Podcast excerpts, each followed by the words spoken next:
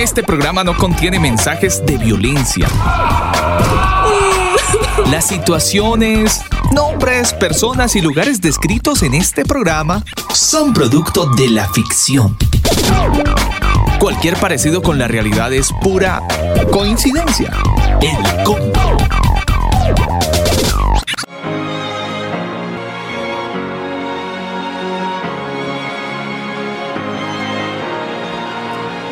Mis queridos amigos del combo, un abrazo muy especial para todos los que a esta hora del día se conectan a esta señal de radio, algunos a esta señal de podcast. Podemos ser compañía en este tiempo con un tema que está como para alquilar balcón, con un tema que está como para acompañarse de un buen café. Si usted va manejando hasta ahora, pues la ruta va a ser un poco más amable, más, eh, más que entretenida, va a tener un muy buen contenido. Así que le invito para que se acomode. Si puede compartirle a otros acerca de este programa, pues comparta el enlace, los que estamos en vivo, compartan el enlace. Bueno, y usted también. Está escuchando el podcast, comparta también este enlace e invite a otros a, bueno, a llenar su cabeza de conocimiento. Esta es nuestra canción de la semana, de nuestro play recomendado. Es de una banda llamada One Republic, de su producción Native, y esta canción se llama Preacher. La canción eh, es un homenaje a un abuelo, en este caso al abuelo del vocalista que le enseñó acerca de principios y valores basados en las escrituras. Predicador se titula esta canción. Así iniciamos el combo. Ustedes bienvenidos y gracias por hacer parte de este programa esta noche.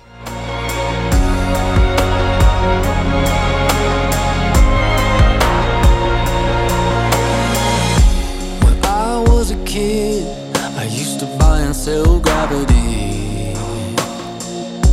I knew how to fly, and I would teach you for a fee. Broke every window in my hotel heart.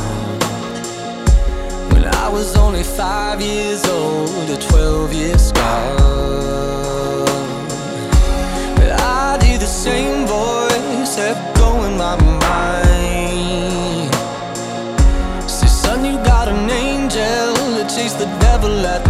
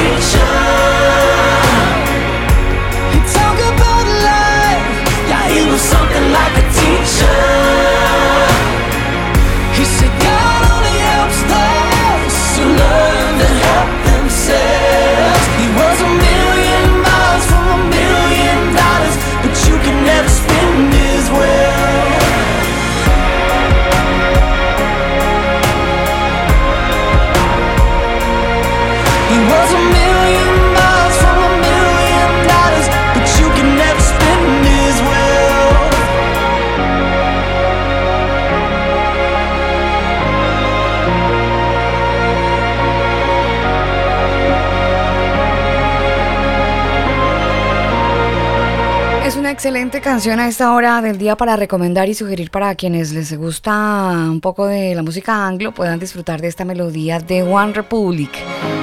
Saludo a toda la gente que está conectada con nosotros a esta hora del día, la gente de la sala de chat de Telegram. Un abrazo muy especial, preocupados algunos porque en teoría no nos escuchaban, pero creo que ya, Sí, Daniel, ya. eh, si están desde la del combo.com o están desde alguna página web, lo que tienen que hacer es F5, actualizar el navegador y automáticamente pues el reproductor va a arrancar. De Sí. lo contrario, pues denle clic ahí en el play que aparece eh, al lado izquierdo superior de la página. Sí, señor. Bueno, mis queridos converos, quiero contarles que mm, el programa de esta noche es el cierre de la serie que nos ha tenido mm, muy juiciosamente estos martes, en más de tres meses, hablando y desarrollando pues uno de los temas controversiales, eh, de repente mal infundados o enseñados. eh, por la razón que haya sido, pero ahí teníamos ciertos conceptos que poco a poco fueron desenredándose eh, en el desarrollo de esta serie. Por eso para cerrar un poco esta serie y, en parte motivados a lo que nos llevó a poder eh, hablar de ella, pues son esos, esas malas interpretaciones, Daniel, que en muchas congregaciones desafortunadamente hemos visto en cientos y cientos de pastores. Y pues básicamente son ejemplos como estos, los que usted tiene por ahí, los que nos llevaron a, desarrollar esta serie. Y ojo, eh, me atrevería a decir que esta serie, a lo mejor, quién sabe, vamos a verlo y a estudiar las posibilidades si ustedes eh, nos quieren contar si es que haya una segunda parte, pero eso mucho, muchísimo más adelante. Este audio que les vamos a poner a continuación es lo que nos motivó una de estas situaciones es lo que nos motivó a realizar esta serie. Y aquí les vamos a dejar el ejemplo porque algunas personas a lo mejor se preguntaron, ay, pero es que están tirando tierra, pero es que están echándole el agua sucia, son mala leche eh, con el desarrollo de ese tema del día. No, no, no, no, no ha sido un tema de, de ser mala onda, sino, sino por el contrario, aclarar las dudas, aclarar ciertas malas interpretaciones que teníamos ahí aferradas a nuestro corazón y a nuestra mente y teníamos y habíamos hecho de, de una mala enseñanza pues todo todo una- un estilo de vida por eso eh, es que hemos eh, bueno decidido que decidimos mejor realizar esta serie Cuando alguien solicita una cita médica, ¿cierto que tiene que presentar su identificación? Y le dicen, ah, sí, usted está aquí. Sí, señor, claro, ¿cómo no? O le dicen, no, pero es que usted, ¿cómo? Si usted está atrasado, ¿cierto? No, no le dicen así. Usted no puede, no, usted no, no le dan cita porque está atrasado. Eso pasa en el cielo. Cuando un hermano llega al altar a pedir que por favor lo ayude económicamente o con la salud. Está clamando, Señor Jesús. Señor. Número de cédula. Número de identificación. Ah, es el hermano Pedro. Ah, hermano está más atrasado aquí. Dígale que ponga al día y le respondemos su petición. ¿Sí me está escuchando bien lo que le estoy diciendo? Mire, mi hermano, para poder tener el cielo abierto, usted tiene que, o cuando usted solicita un crédito, a usted le hacen un estudio crediticio, ¿cierto? Entonces usted dice, Señor, yo quiero una casa, yo quiero un carro, yo quiero, ah, sí, claro, todo eso. Páseme la hoja de crédito, la hoja, y le hacemos aquí un estudio crediticio a ver cómo está usted aquí en el banco del cielo. ¿Me está escuchando bien?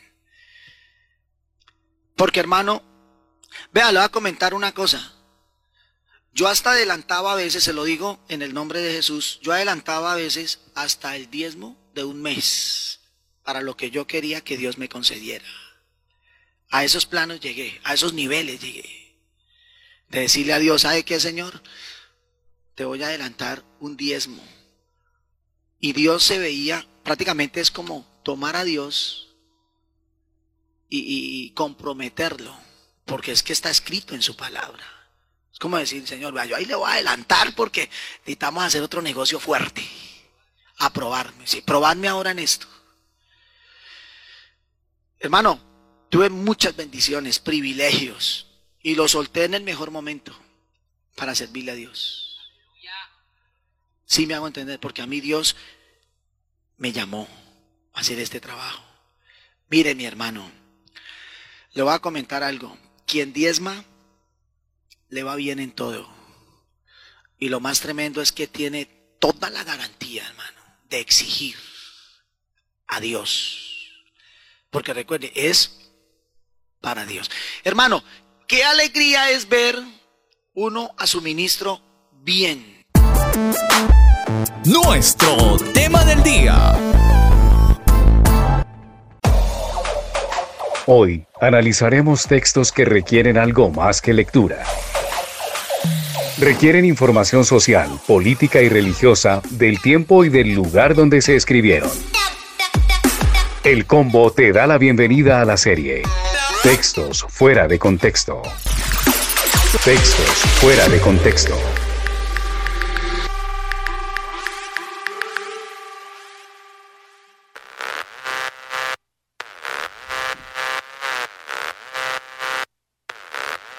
Bueno, pues ustedes ya lo escucharon. En numerosas ocasiones, eh, pastores autoritarios utilizan textos como el que acabo de escuchar. Ah, y sí, es real. Ya me están preguntando, ¿ese audio es real? Sí, es real. Es, ca- es capturado de una disertación en una iglesia por allá en Colombia. No vamos a dar el nombre del personaje, Sí. pero eh, molesta, ¿sabes? Duraba cinco minutos. Pero lo cortamos. Pensamos que le íbamos a aguantar todo, pero no, no, No. no, no. no. Le dimos control al suprimir ahora sí. Pero mire, eh, algunos de estos líderes para conseguir su misión u obediencia inc- incondicional de, sus, de los miembros de su iglesia, pues eh, hacen cosas, ¿no? Predican cosas, dicen cosas y pues de esa manera consiguen como una jerarquía, Daniel, una jerarquía en donde el pastor es, es, es, el, es el- la cabeza de todos los miembros de la iglesia, ¿no? Y eso de alguna manera genera una, una sumisión en la que algunos ciegamente van, le, le llevan el amén a todo lo que el pastor dice. Le llevan el amén. Y, y ese tipo de situaciones es la que se ha estado repitiendo a lo largo de muchos años y muchas congregaciones. Por eso nos hemos motivado a desarrollar el tema de esta noche que ustedes vieron publicado muy, muy temprano en este día de Hebreos 13, 17. Para hablarnos de este tema desde las raíces hebreas, ustedes ya lo saben, está Antonio Miranda desde Guadalajara, en México. Él es el CEO de la Casa Estudios Cielos Nuevos y Tierra Nueva y nos va a estar eh, hablando un poco acerca de este texto. Y les aclaro que Antonio no es pastor, porque si no van a decir, ay, no, pues tan bobos. No, no, no, Antonio no es pastor, sí, porque pueden empezar a echar globos algunos, ¿no? No, no, Antonio no es pastor. Eh, esto para tranquilidad de muchos y respiro de otros. Sí, sí, sí, sí, sí. Antonio, muy buenas noches.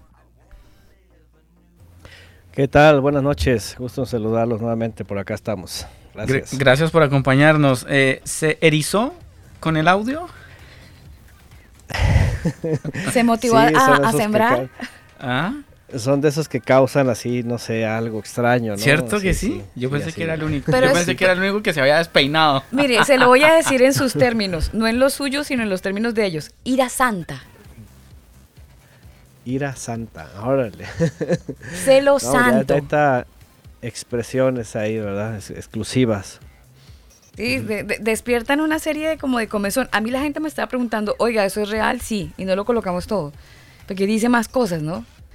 Pero imagínese usted qué tal nosotros exigiéndole al, al padre, ¿ah? O sea, es atrevido, definitivamente. Y, y lo más tenaz de todo esto es que la gente le diga amén a todo esto. Ahí los hermanitos, amén, amén, amén. Y bueno, esperamos que este programa ayude, así como nos ha, nos ha ayudado a nosotros a, a- a sacarnos esas vendas, pues a usted también le ayuda a sacarse esas vendas.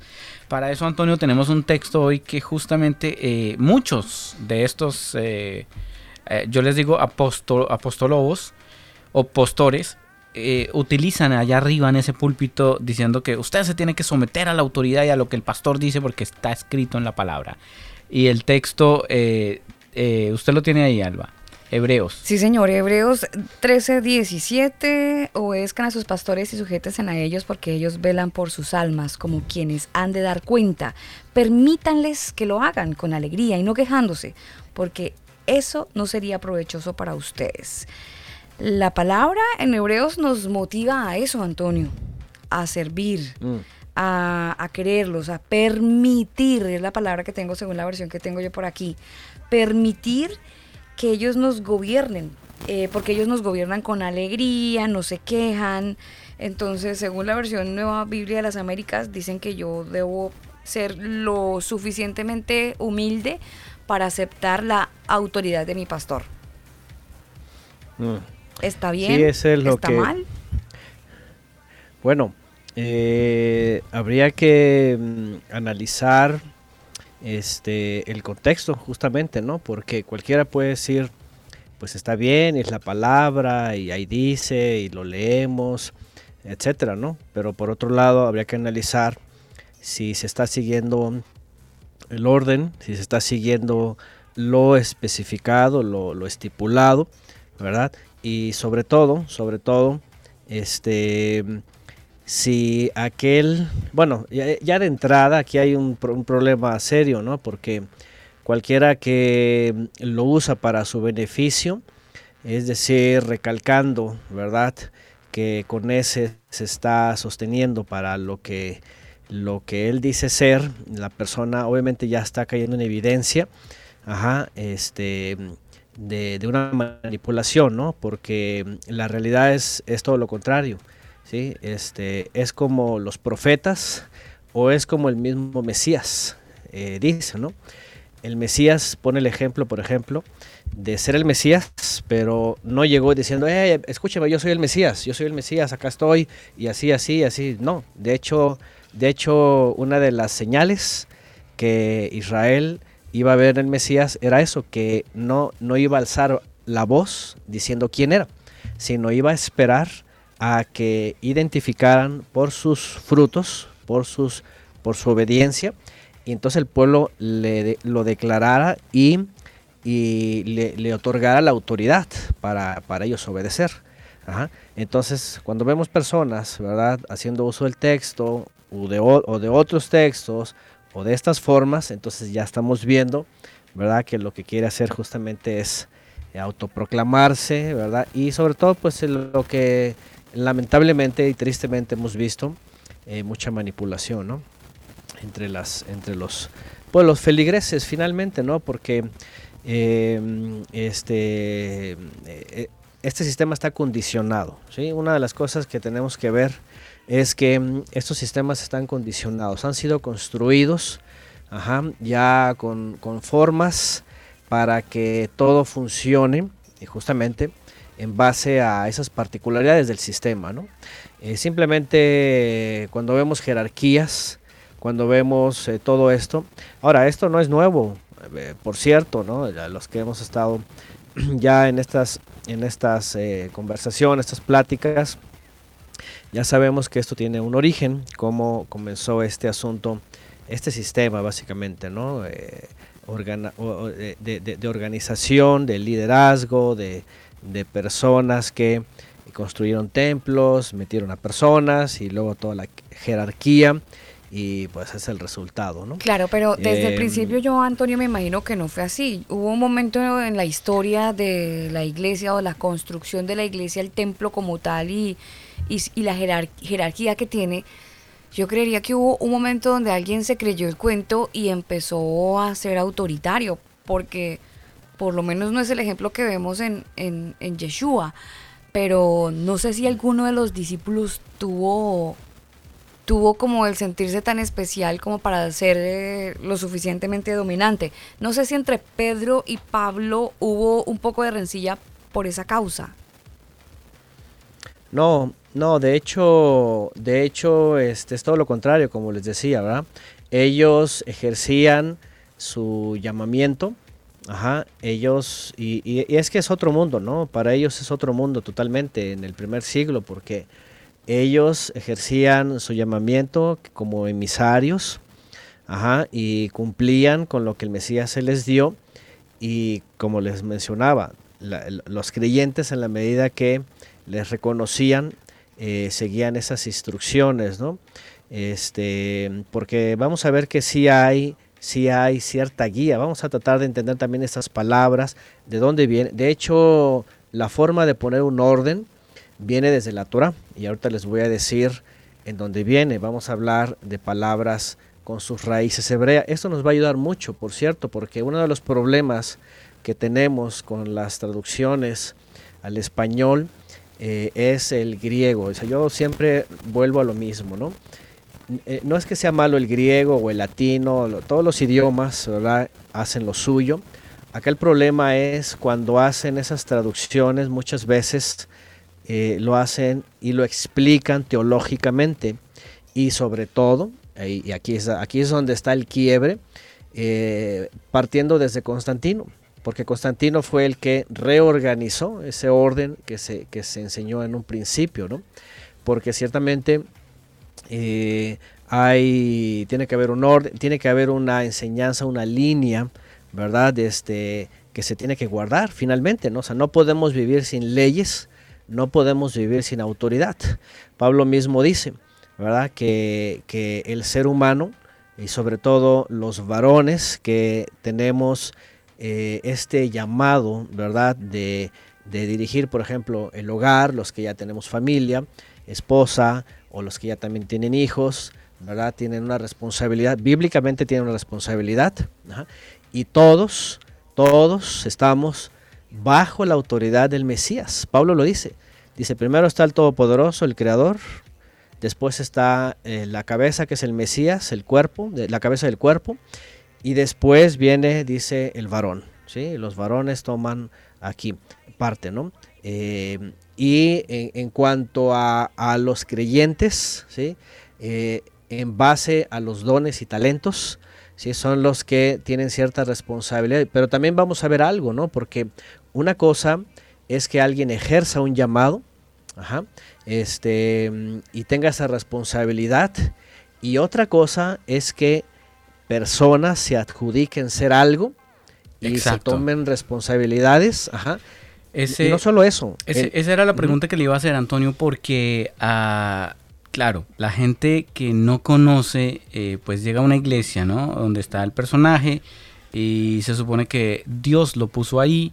El personaje empieza a hablar esta serie de cosas como las que escuchamos al inicio.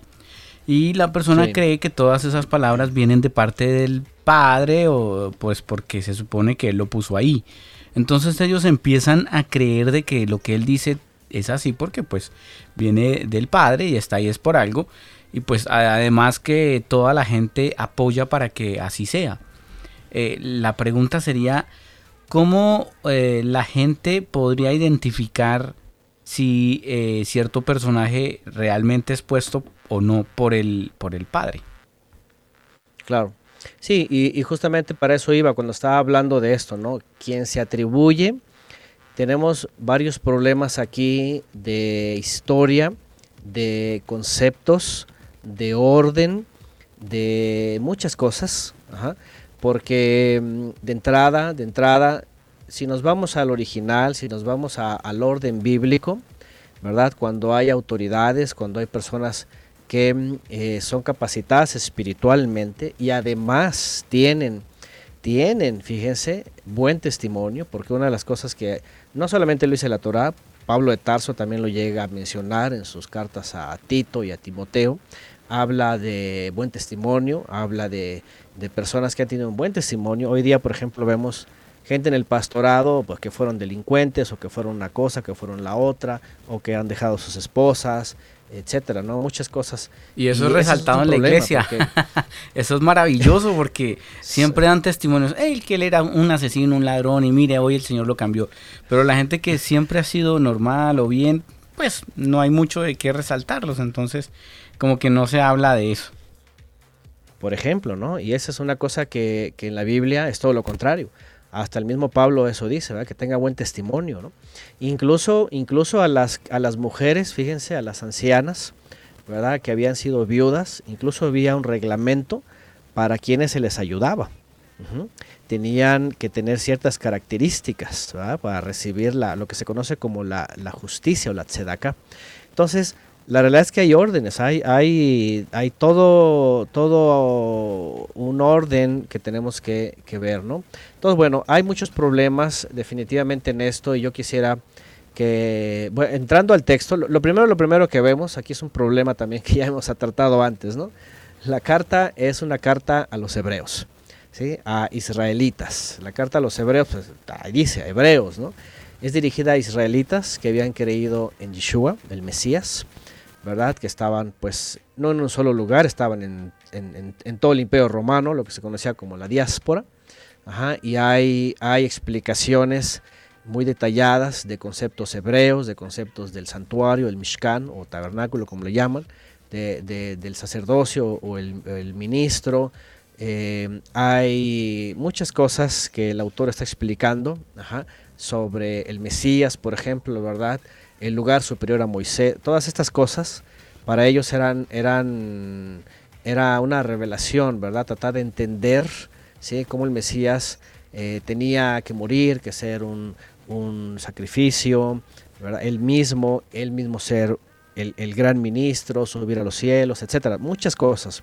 Entonces, de entrada, número uno, aquí está hablando a los hebreos, no está hablando a los cristianos o los pastores o nada de eso. Número dos, número dos, aquí no aparece la palabra eh, pastor. Aquí las, versiones que digan obedeced a vuestros pastores, pues ya nos metimos en el primer problema, ¿no? Porque ahí no aparece la palabra pastor, ¿sí? Que, en griego traducen, según el diccionario, según el diccionario de Strong, eh, la palabra pastor es, es poimaino, poimaino, ¿verdad? Que es pastorear, pastor o apacentar.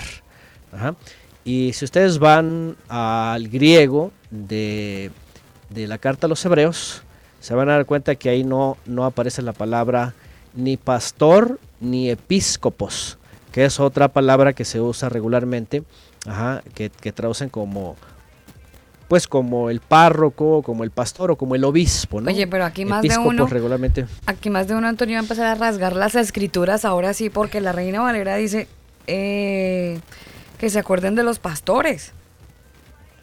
Es- Bueno, la, Reina ¿no? Valera utiliza, utiliza la palabra pastor como tal. Y la nueva traducción viviente Sí. dice líderes espirituales. Bueno, pero es Sí, que, aquí- señor, señor.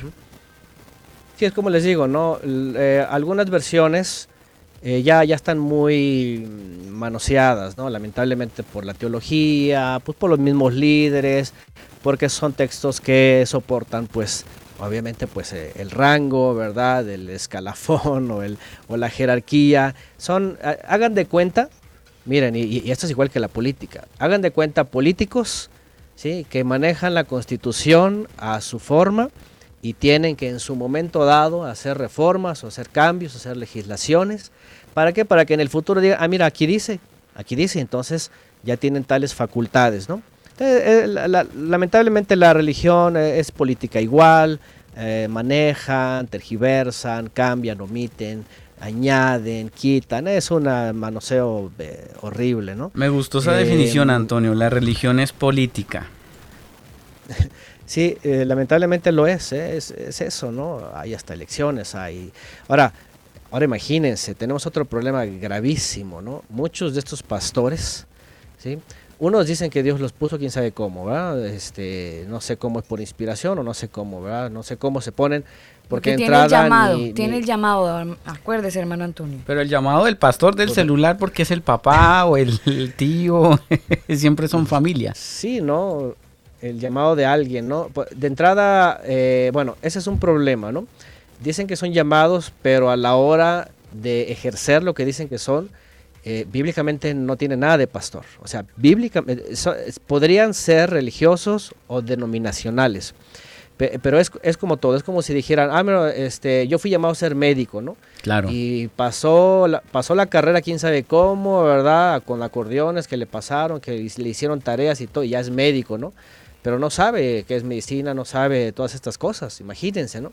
Entonces hay muchos que dicen son pastores, pero la verdad no saben las instrucciones, no saben la Biblia como tal, no saben la Torah, no saben el hebreo, no saben definición, no saben nada. O sea, ¿qué saben? Saben dogmas.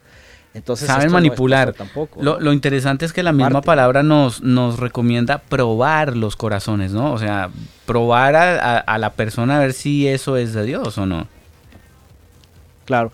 Y, y- y otra cosa que quiero añadir a esto, que es muy lamentable, que una buena parte, yo ahorita no sé la verdad, porque hay denominaciones que, se rigen por la espontaneidad, pero la gran mayoría se rigen por pastores ordenados. eh, religiosamente hablando, ¿no? Es decir, jerárquicamente hablando, la mayoría de las denominaciones eh, forman pastores, es decir, van a escuelas, estudian teología, filosofía, estudian todo eso, pasan tantos años, son licenciados y vamos, tienen, tienen el puesto ¿no? de pastor. Entonces, porque, porque estudiaron eh, to- to- toda esa literatura.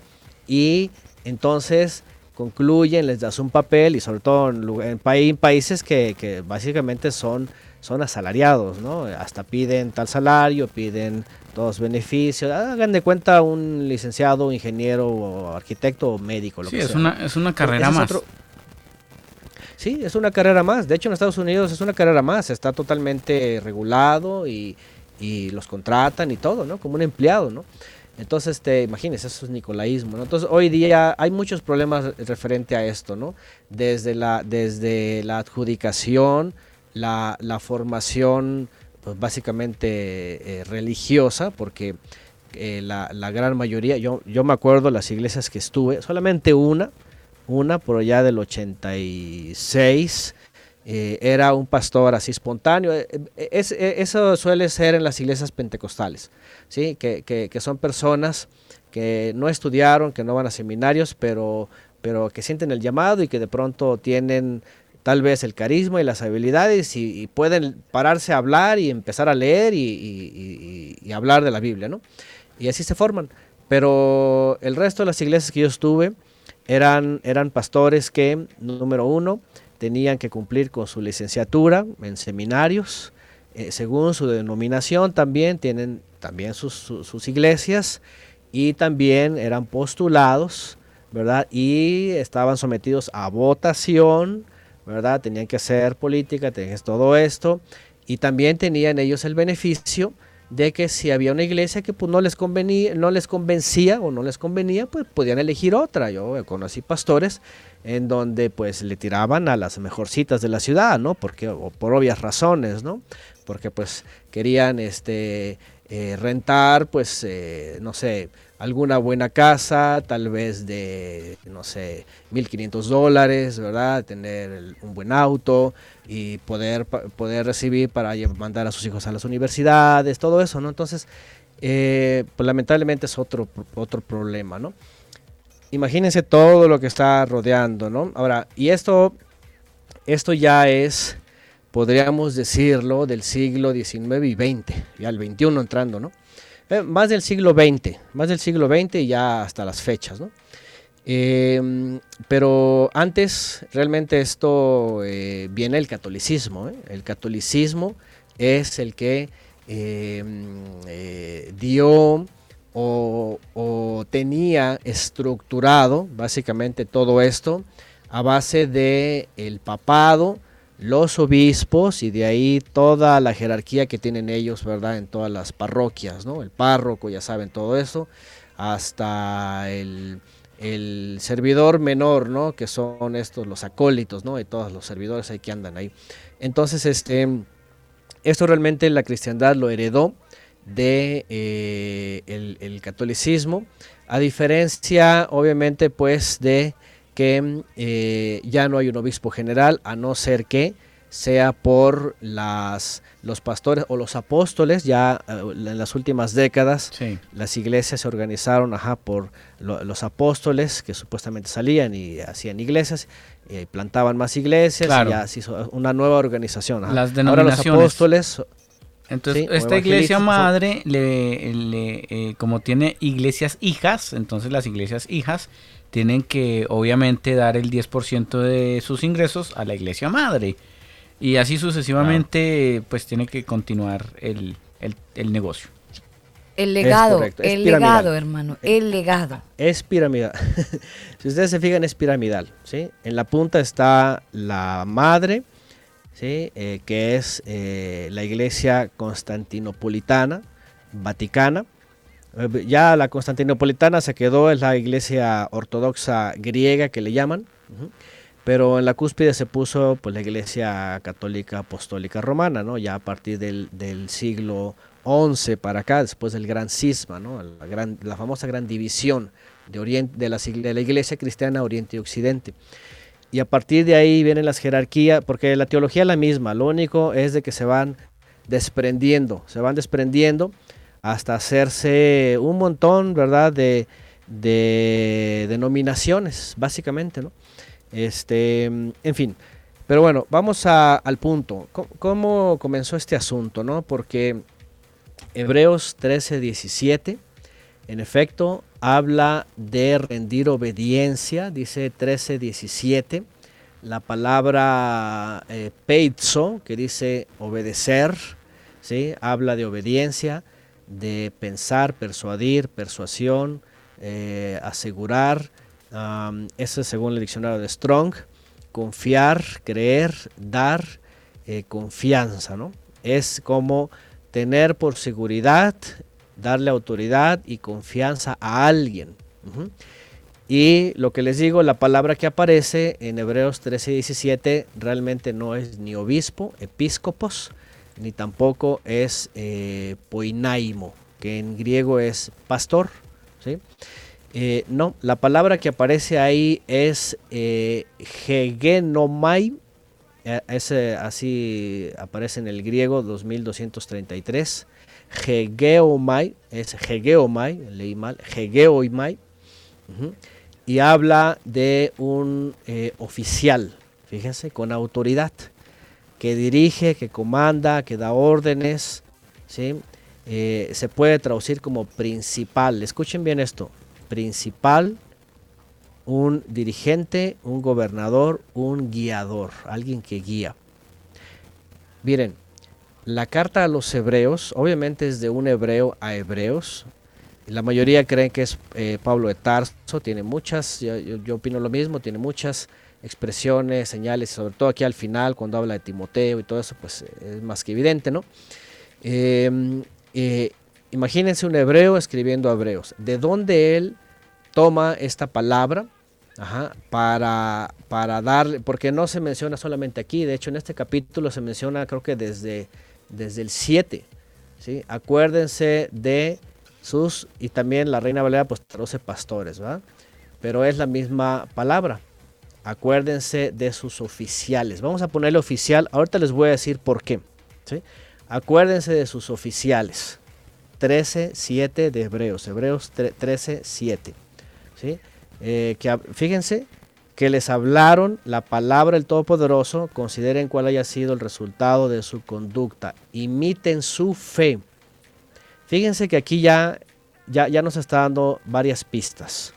Acuérdense de esos oficiales que les hablaron de la palabra. Y la pregunta es oficiales, ¿por qué oficiales parecen policías? Ahorita les voy a decir por qué. Vamos a ir a la raíz hebrea. Después se vuelve a mencionar ajá, en el 17 y luego se vuelve a mencionar más adelante, creo, no, no, no, no recuerdo. Pero es la misma palabra. No usa episcopos, ¿verdad? Que es obispo y tampoco usa pastores. ¿Por qué? Y porque en algunas traducciones le ponen pastores y es pues el texto clave pues para decir tienen que obedecerme porque acá está el líder, ¿no? Acá está el pastor y todos son ovejitas. El ¿no? mero, Ese mero macho. El mero mero. este, y, y- y malo porque a veces en vez de, de pastores, pues resultan los, los pastorlobos, ¿no? O las cabras, ¿no?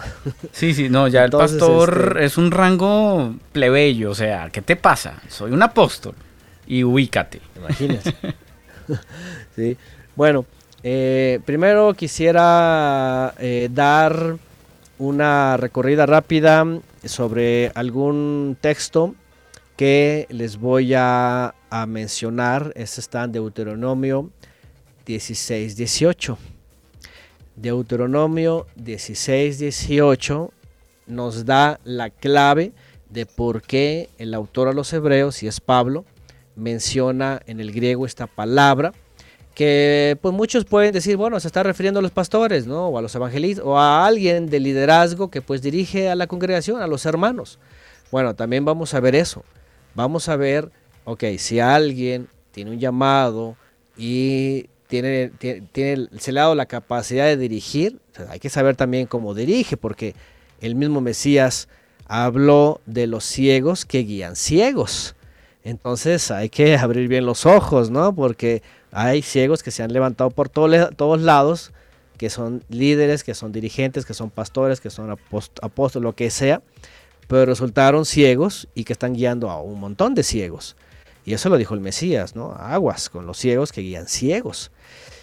Y cuando habla el Mesías así, eh, por cierto, porque la, alusión a pastoreo se habla al pueblo de Israel sobre los dirigentes, sobre los príncipes, sobre los reyes y sobre los ministros. De hecho, esta palabra de pastor o pastoreo, que es roim, pastores, o, en hebreo es ra, ra es pastor, o roim en, plural pastores. Eh, es una alusión, sí, eh, eh, se habla de los, como David, por ejemplo, ¿no? que fue pastor de ovejas, al pastoreo. Sí, realmente se habla al pastoreo. Es una palabra este, ejemplificada, ¿no? Y sí se usó en el pueblo de Israel. Por ejemplo, a Moisés, en verdad, se le reconocía como un pastor de Israel, que, que guió, que instruyó, que llevó y que cumplió su cometido con el pueblo de Israel. Igual Josué cumplió ese, esa responsabilidad, etc. Y sobre todo hay algo muy interesante, que esta palabra se vuelve a usar en los profetas, en Isaías, en Jeremías y sobre todo Jeremías y Ezequiel se menciona a los pastores una y otra vez, pero aquí viene aquí viene el problema, ¿verdad? Porque ahí se les habla de pastores inútiles, pastores que buscaban su propio provecho, pastores que eran realmente lobos, ¿verdad? Que se comían, que le quitaban la lana a las ovejas, que se comían sus carnes, ajá. Y bien, y bien- Pastores y- que- y- y aplica la lana también mexicana. También aplica la lana mexicana, sí, sí, sí. Pastores que han destruido la viña, por ejemplo, Jeremías 10, 21 dice, eh, se infatuaron, ¿verdad?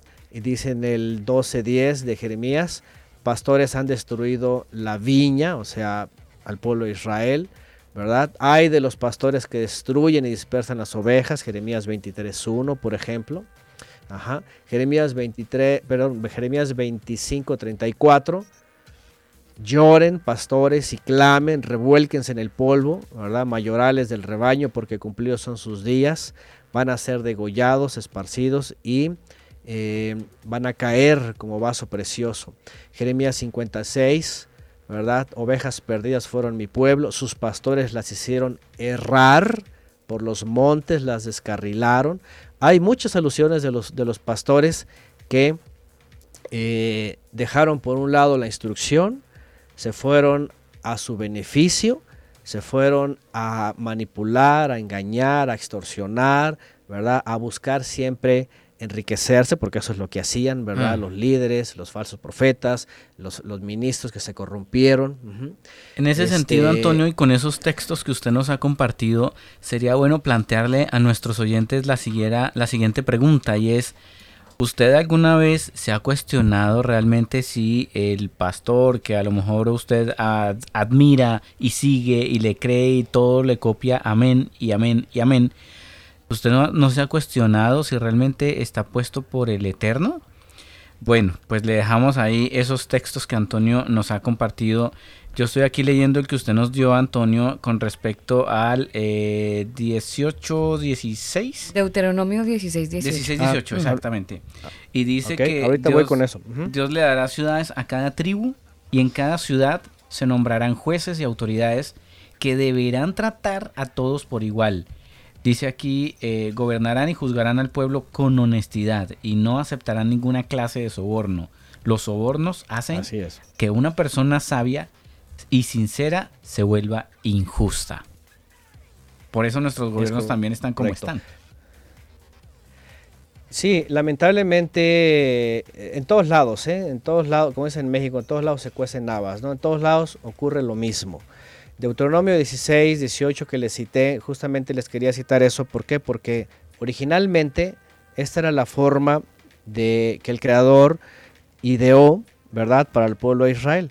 Shoftin veshotrim, en hebreo las palabras, y vamos a las raíces hebreas.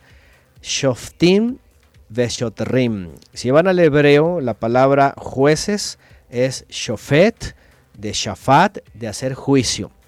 Y shotrim es eh, de shoter, que es un oficial. Fíjense, un principal, un magistrado, un gobernador o, o un superintendente que en el griego lo pasaron como episcopos y que luego lo tradujeron al obispo. Imagínense el grado de desviación desde un shoter, alguien que oficia, que es un principal, ¿verdad? Que tiene, que tiene las facultades, y ahorita les voy a decir cuáles, ¿eh? y pasa a una sotana, a, una, a un rango religioso, litúrgico, imagínense nada más, dogmático y además manipulador. Est- Este es lo grave, ¿no? Eh, Por eso Raíz Hebreas es muy importante en ese sentido, encontrar cómo fue el original y cómo lo desvirtuaron. En efecto, como está leyendo aquí el ingeniero, jueces y oficiales, ahí está. Ahora, shafat y shoter son las palabras juez, ¿sí? juzgar y eh, un oficial o un magistrado o un principal. Aquí les voy a dar la clave. Cuando se establece esto, se establece de manera que el pueblo de Israel, primero, Moisés, ¿sí? los ancianos, ¿sí? que, que ya eran de por sí inspirados por el Eterno por medio de Moisés para juzgar también los, los asuntos difíciles del país o de, o de la nación o de todo el pueblo, iban a tener en ciudades, en las tribus, a estos jueces y oficiales. A ver, yo les hago la pregunta. ¿Cómo ustedes creen que los jueces y oficiales, que después les llamaron pastores y obispos, ¿eh? episcopos, ¿cómo creen que iban a juzgar? ¿Cuál era, ¿Cuál era la forma en que ellos iban a dictaminar ¿sí? sobre todos los problemas, sobre los asuntos de fe, sobre lo que, que se cree, que no se cree, cómo se lleva a cabo algo, cómo no? ¿sí? Si ustedes van a la escritura, se van a dar cuenta desde ahí, pasando por los jueces, por cierto, los profetas, los salmos, todo el tiempo, hasta en el Nuevo Testamento, como se le llama, ¿sí? ellos cumplían su responsabilidad habiendo primero conocido la palabra. No podía ser llamado a alguien que no tenía un buen testimonio, no podía ser llamado a alguien que se dejaba sobornar, que torcía el derecho, que hacía acepción de personas, que, que, que, eh, que aquí dice que pervertiera las palabras, que no siguiera la justicia, y peor tantito, ¿verdad? que fuera un manipulador, imagínense que estuviera buscando su propio beneficio, ¿no? Eh, no podía ser nadie de eso. Tenía que ser alguien de buen testimonio y además que fuera conocedor de las escrituras. ¿Para qué? Para que en el momento de juzgar las cosas tuviera toda la capacidad. Es, es como cualquiera, ¿no? En los países, en los países, este, se supone que los que van a ser diputados o van a ser senadores o van a ser, ¿verdad?, de, de la Corte Suprema, todas estas cosas, pues tienen que conocer la constitución de su país, tienen que conocer las leyes, tienen que conocer los artículos, tienen que conocer las actualizaciones, tienen que estar al día. O sea, no puede llegar un neófito, ¿verdad?, a, a ocupar, este, imagínense, un cargo de magistrado, ¿sí? Y no conoce la constitución, no conoce las leyes, ¿no? Entonces, este, este fue el gran error. En la época de Constantino, ¿sí? Él se agarró de los obispos, episcopos, oficiales, fíjense, que finalmente estuvieron a consideración de él. De los 300 fueron unos cuantos que lo secundaron, pero quedaron cientos y cientos de obispos fuera porque dijeron eso no está bien, eso no va a terminar bien, eso va a traer repercusiones, no hicieron lo que... Y, pero Constantino, obviamente el emperador y todavía Roma y todo eso, él fue el, primer momento en donde básicamente, bíblicamente, tomó ciegos y empezaron a guiar a toda la borregada de ciegos. ¿sí? Les llamó episcopos, obispos, ¿eh? que es donde viene shoter, ¿sí? porque ya después sale el, el, el, el, obispo mayor, ¿no? Eso, eso ya viene cuando entre los obispos se empiezan a excomulgar entre ellos, ¿verdad? Y empiezan a, a sacarse hasta que ya viene este eh, el obispado, ¿verdad? Este, en Roma, ¿no? Y el avispado gran también. obispo, ¿no? El papa. Y el Y avispado. aparte el avispado, también. ¿no? a envenenar a todos, ¿no? Órale. Entonces, de hecho, una, una forma así, ¿no? Eh, El Vaticano fue como, como el, ¿cómo se llama? El enjambre, ¿no? Y de ahí salieron las avispas, ¿no? Ahí salieron los obispos para todos lados, de hecho, o sea, y, eso ocurrió pues en, en la Edad Media, ¿no? En la Alta Edad Media. Y viene lo mismo, o sea, ¿qué, qué es lo que siguió pasando? Que, por ejemplo, Lutero, ¿no? Lutero, por hablarlo de, de lo que conoce la cristiandad, pues era un obispo también, era un sacerdote, ¿no? Eh, este de la pues, curia romana, ¿no? Pues era, era adoctrinado en toda la teología y él obviamente pues sus desacuerdos, cualesquiera que fueran, según sus tesis o según sus 95 tesis, ¿verdad? Él, él se emancipa, se emancipa y finalmente cosas, por ejemplo, como eh, obvias, obvias, ¿verdad?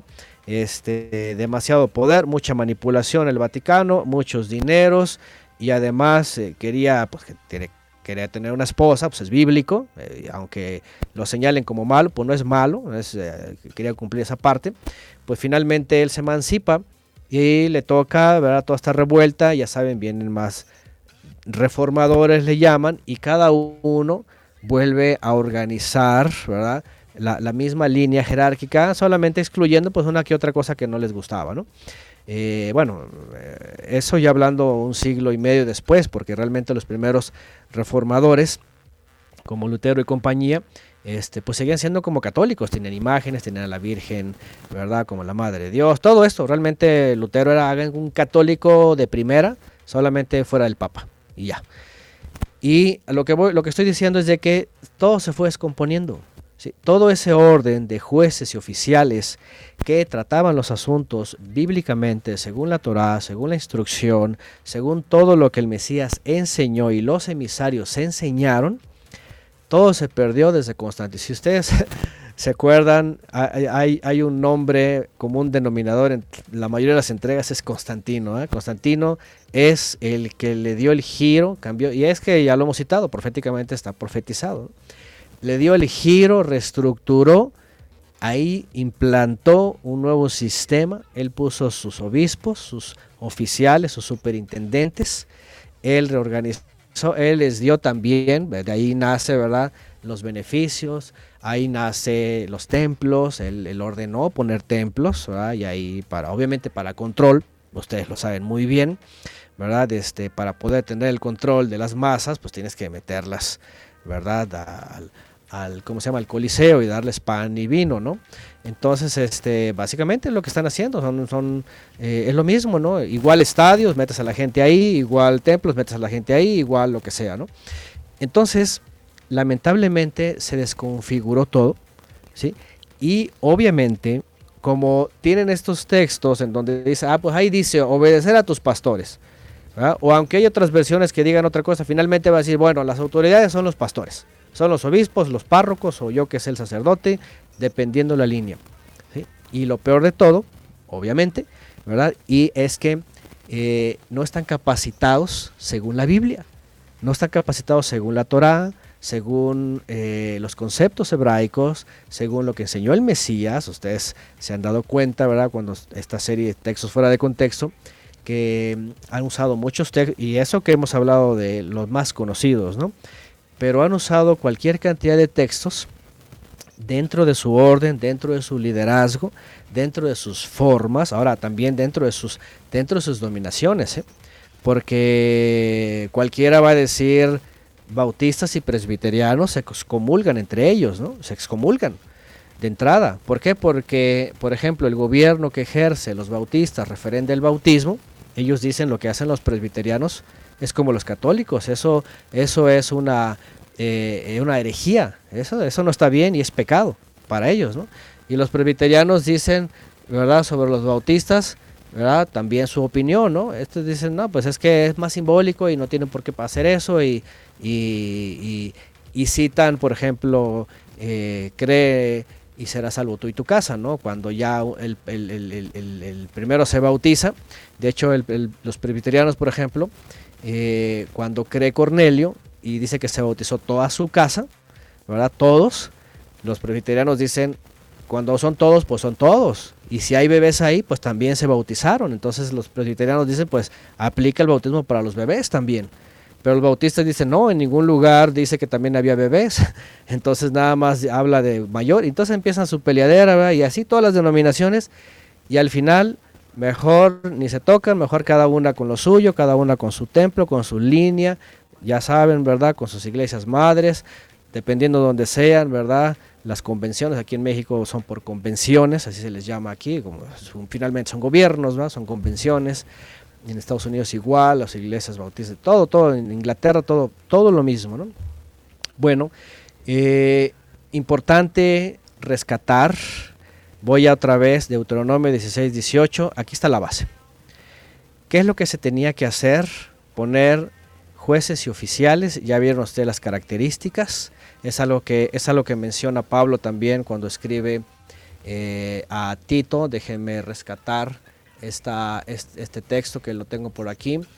Vean Tito 3.1, por ejemplo, Tito 3 del 1 en adelante, vean lo que dice.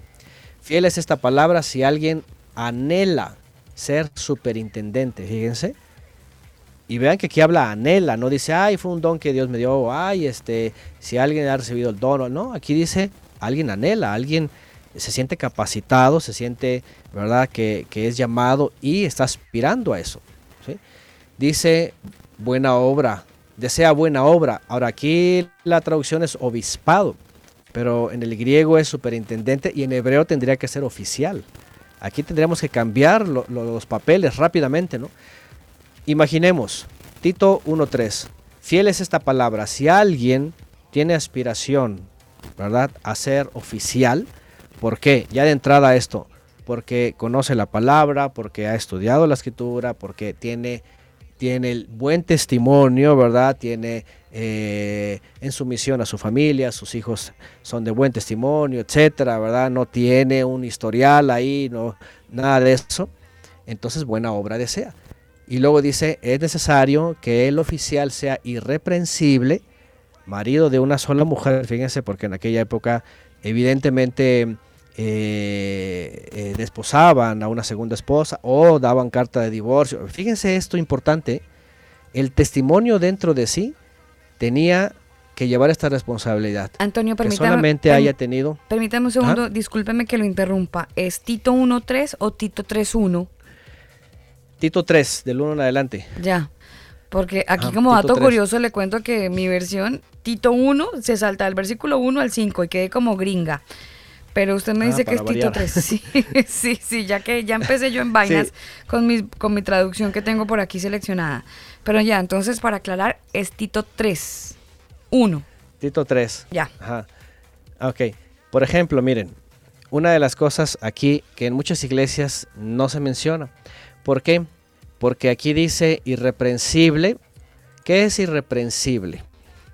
Que no haya algo que se le pueda Intachable. reprender. Intachable. ¿Sabes que esta persona es un creyente de años? No, no viene de, de- de una vida mala ni nada, tiene un buen testimonio, mira a su esposa, a sus hijos, o sea, y luego dice marido de una sola mujer. ¿Qué quiere decir? Que haya tenido pacto con su esposa desde joven, a la juventud, en la edad que tenga, siga fiel.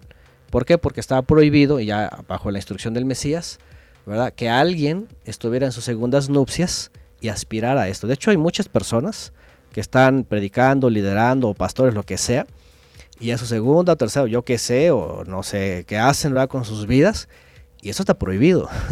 ¿eh? De una sola mujer. Que diga, no, es que mi segunda esposa, tienes prohibido, ¿verdad? o te- tercera peor, ¿no? Tienes prohibido ¿eh? estar siendo un, un, un oficial. Aparte que tienes que ser irreprensible. Y bueno, vienen otros detalles, ¿verdad? Sobrio, con sobriedad, prudente, decoroso, hospitalario, apto para enseñar. Ahora, imagínense, ¿enseñar qué? Es que tenían que enseñar. Se tenían que enseñar la escritura, los mandamientos, la instrucción, la enseñanza del Mesías, la enseñanza de los apóstoles, todas las cosas que se estaban enseñando, pues tenía que ser apto para eso. No podían poner a un neófito que no, que no había leído. Fíjense, hay pastores que no solo no han estudiado verso a verso sus Biblias a detalle, usando el hebreo y el griego y el arameo, simplemente hay quienes ni han leído toda la Biblia, así de simple, ¿no? ¿verdad? Ni una vez o tal vez una o dos, pero no la han repasado. ¿Mm? Uno, eso. Y dos, Antonio, que eh, toman, por ejemplo, figuras eh, públicas, cantantes, que no, es que es- este cantante secular ahora se volvió cristiano, entonces venga, lo invitamos a la iglesia y hagamos conciertos y venga y predique. Cuando ni siquiera ha, ha, ha dejado que madure esa persona eh, en el Padre. O sea, no, Mm. no conoce absolutamente nada y lo invitan, venga y predique. Imagínense, es- eso, eso, eso es peligroso, ¿eh? Por eso dice no a neófitos. Hay otra escritura que dice no a neófitos. De hecho, creo que más adelante viene aquí, hay otro texto más adelante. Bueno, fíjense, apto para enseñar. Ahora, no dado al vino, no violento, amable, no, conten- no contencioso, ni amante del dinero. Vean el verso 3 al final. Primera Uy, Tito no, 3, ahí, 3. ahí ya se pifiaron ¿Eh? muchos. no ni amante al dinero, que gobierne bien su casa, que tenga hijos eh, en sujeción, con toda dignidad. Y ahí viene lo que ya sabemos, ya sabemos, si no sabe gobernar su casa, ¿cómo va a gobernar, verdad? De los, de los, de los congregantes del Todopoderoso. Y luego dice que no sea un recién convertido. ¿Qué les parece? Y muchas veces lo que dice el ingeniero, ¿no? Ah, no, pues que este, así, así. No, pues que ahora le vamos a llevarlo de gira y que hable y vean. entonces, este, eh, para que no se llene de orgullo, dice, ¿verdad? y caiga en la condenación del diablo. Luego dice, también debe tener buen testimonio de los de afuera. Fíjense nada más, de los de afuera. Es decir, no solamente aquí en la iglesia eres una, un angelito, ¿verdad? Sino que en- en tu casa, en tu, en tu cuadra, en tu colonia, donde quiera, donde estás, buen testimonio, que todos te digan, esta persona Uy, no, haga, es no haga respetable. negocio, no haga negocio con él, hermano, porque, uy, ese cristianito es terrible. A mí me tumbó. Fíjense. Oiga, ¿eh? sí, Fíjense. sí, ese es otro tema. Que hay hartos que por ahí les ha tocado publicar vainas porque oye, ese me, me tumbó y era cristiano y iba a la iglesia. Mm, fíjense nada más. Ah, pasa, es muy común, lamentablemente, ¿no? Y bueno, dice, ¿para qué? Dice, para que no caigan reproche y trampa de Satanás. ¿eh? Y luego, bueno, habla también de los, de, los, de los ayudantes, diáconos, también es otra palabra que jerarquizaron, pero no es otra cosa que ayudantes, ayudantes de los oficiales. Ahí está, dignos de respeto, sin doblez de lengua, no dados mucho a vino, ni amantes de ganancias deshonestas, ahí está, que mantengan eh, el servicio de la fe con limpia conciencia. Que estos sean probados primero, además, pero probados primero y que después sirvan como ayudantes, si es que son hallados irreprensibles, otra vez, que no haya nada que se les reproche. Fíjense nada más. Ahí está el Y texto que le había a- comentado hace un rato atrás, Antonio. Probar los corazones de ciertos personajes. Así es, así. Y, y no nada más eh, eh, de cómo son, ¿eh? porque hay gente que a veces que es amable, que son... ¿Usted que ha puesto, son, eh, usted ha puesto cascaritas, Antonio, a alguna persona? ¿Ha probado, usted ha probado a la gente? Mm, no soy tanto de, de eso, eh, de, de- de probar, más bien eh, doy tiempo, ¿sí? El tiempo. Fíjense, es algo muy curioso, ¿eh? Nosotros todo lo contrario, nosotros somos a veces muy abiertos y nos ha pasado, lamentablemente eso es peligroso. Nos ha pasado, por ejemplo, en la casa de estudios, en la casa de estudios nos ha pasado personas en el pasado, en las festividades, en reuniones, que a veces no los ponemos a prueba o no los cuestionamos. Y, justamente por eso, ¿no? Porque hay que darles oportunidad. Pero después de una festividad, después de una reunión, después de algo, ya uno se da cuenta, ¿no? O sea, no, no, no, no me gusta como ponerlos a prueba, sino más bien darles oportunidad en la participación y ya luego ver su testimonio, ¿sí? Ver si realmente eh, está eh, queriendo edificarse, instruirse, ¿verdad? Aprender, disipularse o nada más viene por el sistema iglesiero de ser parte de y luego entra el chisme, a la vendimia, todo eso ya uno se da cuenta rápido. ¿no? Ahí sí ya uno tiene el olfato bien entrenado, ¿no? Porque Sí, cuando sí, ya sí. uno estuvo en eso, ya uno se da cuenta, ¿no? Entonces, este, eh, ¿por qué? Porque regularmente cuando estamos ya eh, en este tipo de estudio, pues uno, uno trata de darle la oportunidad a todos. Ah, ok, bueno, quiere aprender, ah, bueno, no lo conocemos, pero bueno, vamos a, a recibirlo, de la bienvenida y ya por sus frutos lo conoceréis, ¿no? Mm. Y, y eso es lo que hacemos, ¿no? Ajá. Ahora voy a regresarme, debía haber empezado aquí, pero Tito 1.6, Sí, ahí es donde estaba Alba, en el capítulo 1, Tito 1. Dice, hablando del anciano, por ejemplo, aquí ya viene otra palabra, anciano, ¿verdad? Que son, que también se ha jerarquizado. ¿sí? En, en, en la Torah, por ejemplo, la palabra anciano, que es saken, ¿sí? que también se refiere a personas mayores, y esto habla, la palabra en hebreo se, ref- se refiere realmente a personas mayores, aunque no tienen que ser mayores de edad como, como mayores de 80, ¿no? conocimiento. 70. Sí, lo que está hablando aquí de madurez, ajá, de experiencia, de conocimiento, de inteligencia, de, de- de ser personas capacitadas, ¿no? Para resolver problemas bíblicamente hablando, ¿no? Y de otros problemas también. De hecho, como dice también la escritura, preparados para toda buena obra, ¿no? Y vean lo que dice, marido de una sola mujer, otra vez. Que tengan hijos creyentes que no sean acusados de libertinos o rebeldes, ¿vean? Porque es necesario que el oficial, otra vez viene la palabra superintendente, sea irreprensible como, como mayordomo del Todopoderoso, que no sea arrogante, ni de mal genio, ni dado al vino, ni pendenciero, ni ávido de ganancias deshonestas. Eh, ahí está otra vez. Ve- vean cómo repite el casi lo mismo, ¿verdad? Ganancias deshonestas, ¿no? Que es lo que abunda. Antes bien debe ser hospitalario, amante de lo bueno, prudente, justo, santo y dueño de sí mismo. Ahora, dueño de sí mismo, ¿no? Eh, que sepa retener, vean, la palabra fiel conforme a la enseñanza. Aquí también quiero corregir esta palabra doctrina. Cuando vean doctrina, lamentable porque por la traducción habla de dogma, ¿verdad? De algo que entre los líderes lo establecen. Esto, esto ya fue, esto ya fue una herramienta para la época de Constantino. Doctrinas salían por todos lados. Pero aquí habla de la enseñanza. ¿Cuál enseñanza?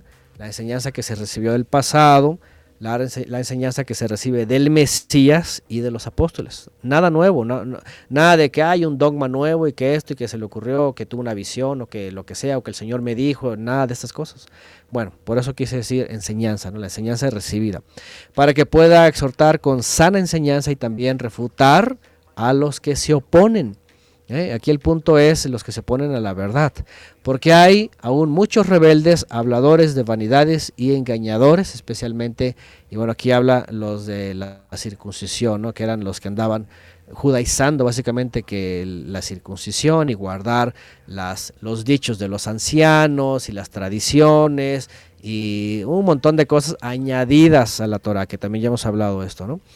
Bueno, dice, a ellos es preciso tapar la boca, bueno, re- referente a, a los judaizantes, dice, por ganancias deshonestas trastornan casas enteras, eh, enseñando lo que no es debido. Ahora vean esto, esto era ya una seña de los judaizantes, trastornando y ganancias deshonestas.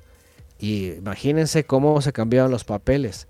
Al principio los que denunciaban esto, ¿verdad? Este, o los denunciados, después se convirtieron de Constantino para acá, Los que estaban ejerciendo lo mismo, es decir, primero los denunciaron, y esto ya en la época de Constantino, por eso prohibieron todo lo que tenía que ver con Torah, festividades, Shabbat, Kasher, que es la comida permitida, y dijeron fuera todo eso, y, Pablo dijo, ¿verdad? Que trastornan y todo lo demás, y después ellos se, ellos se convirtieron en los deshonestos.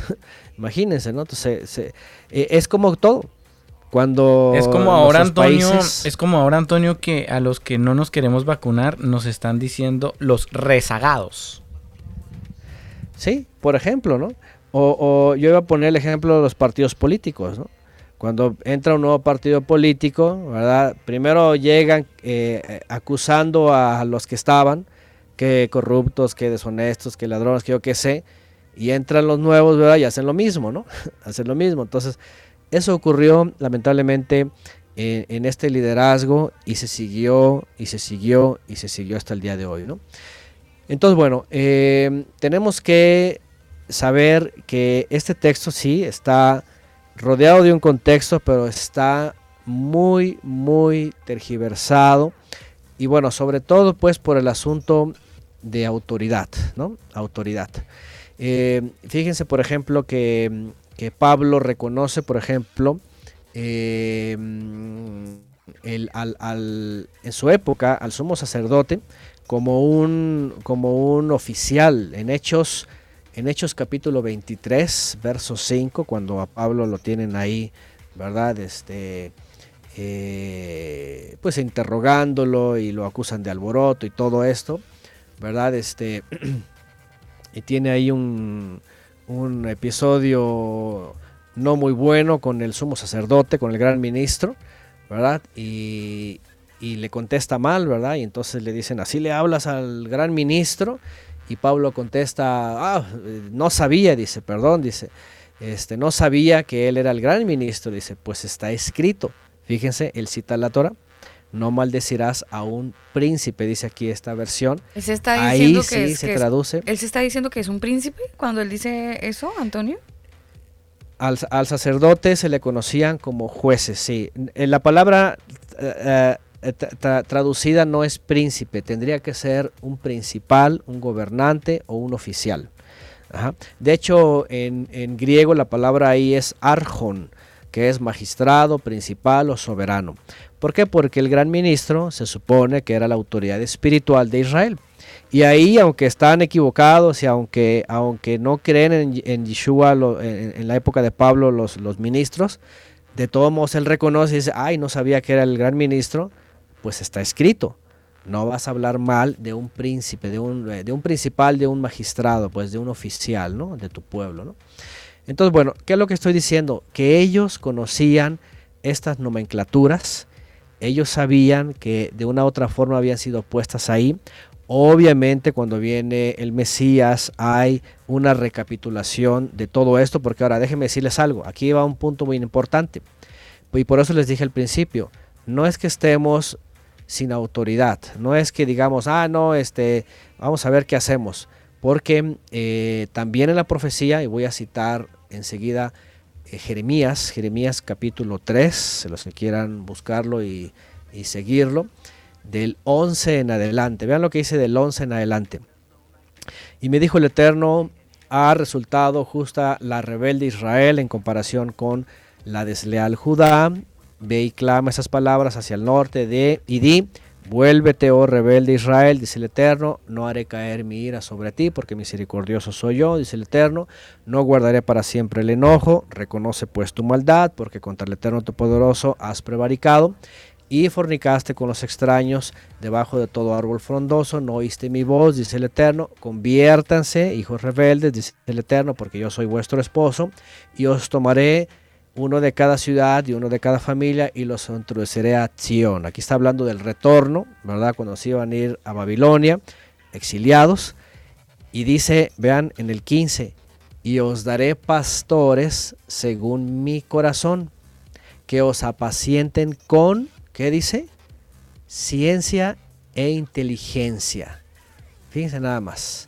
Mi versión aquí sí dice, mi versión sí dice gobernantes. El 15 dice, yo les daré gobernantes que actúen como a mí me gusta, para que los guíen con sabiduría y con inteligencia. Sí, que, que básicamente se refiere a lo mismo, ¿no? A- a- ahora, qué interesante porque a veces el, el juego de palabras, ¿no? Ya cambia, ¿no?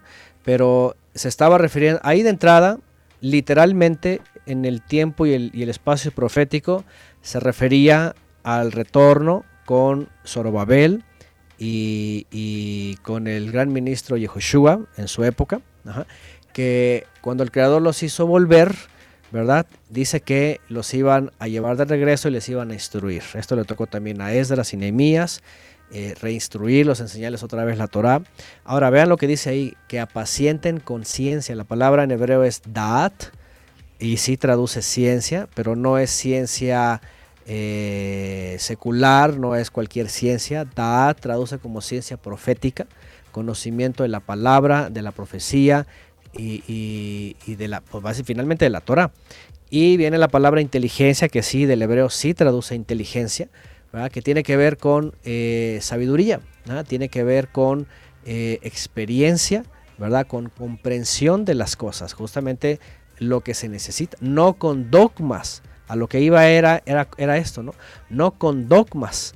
¿Por qué?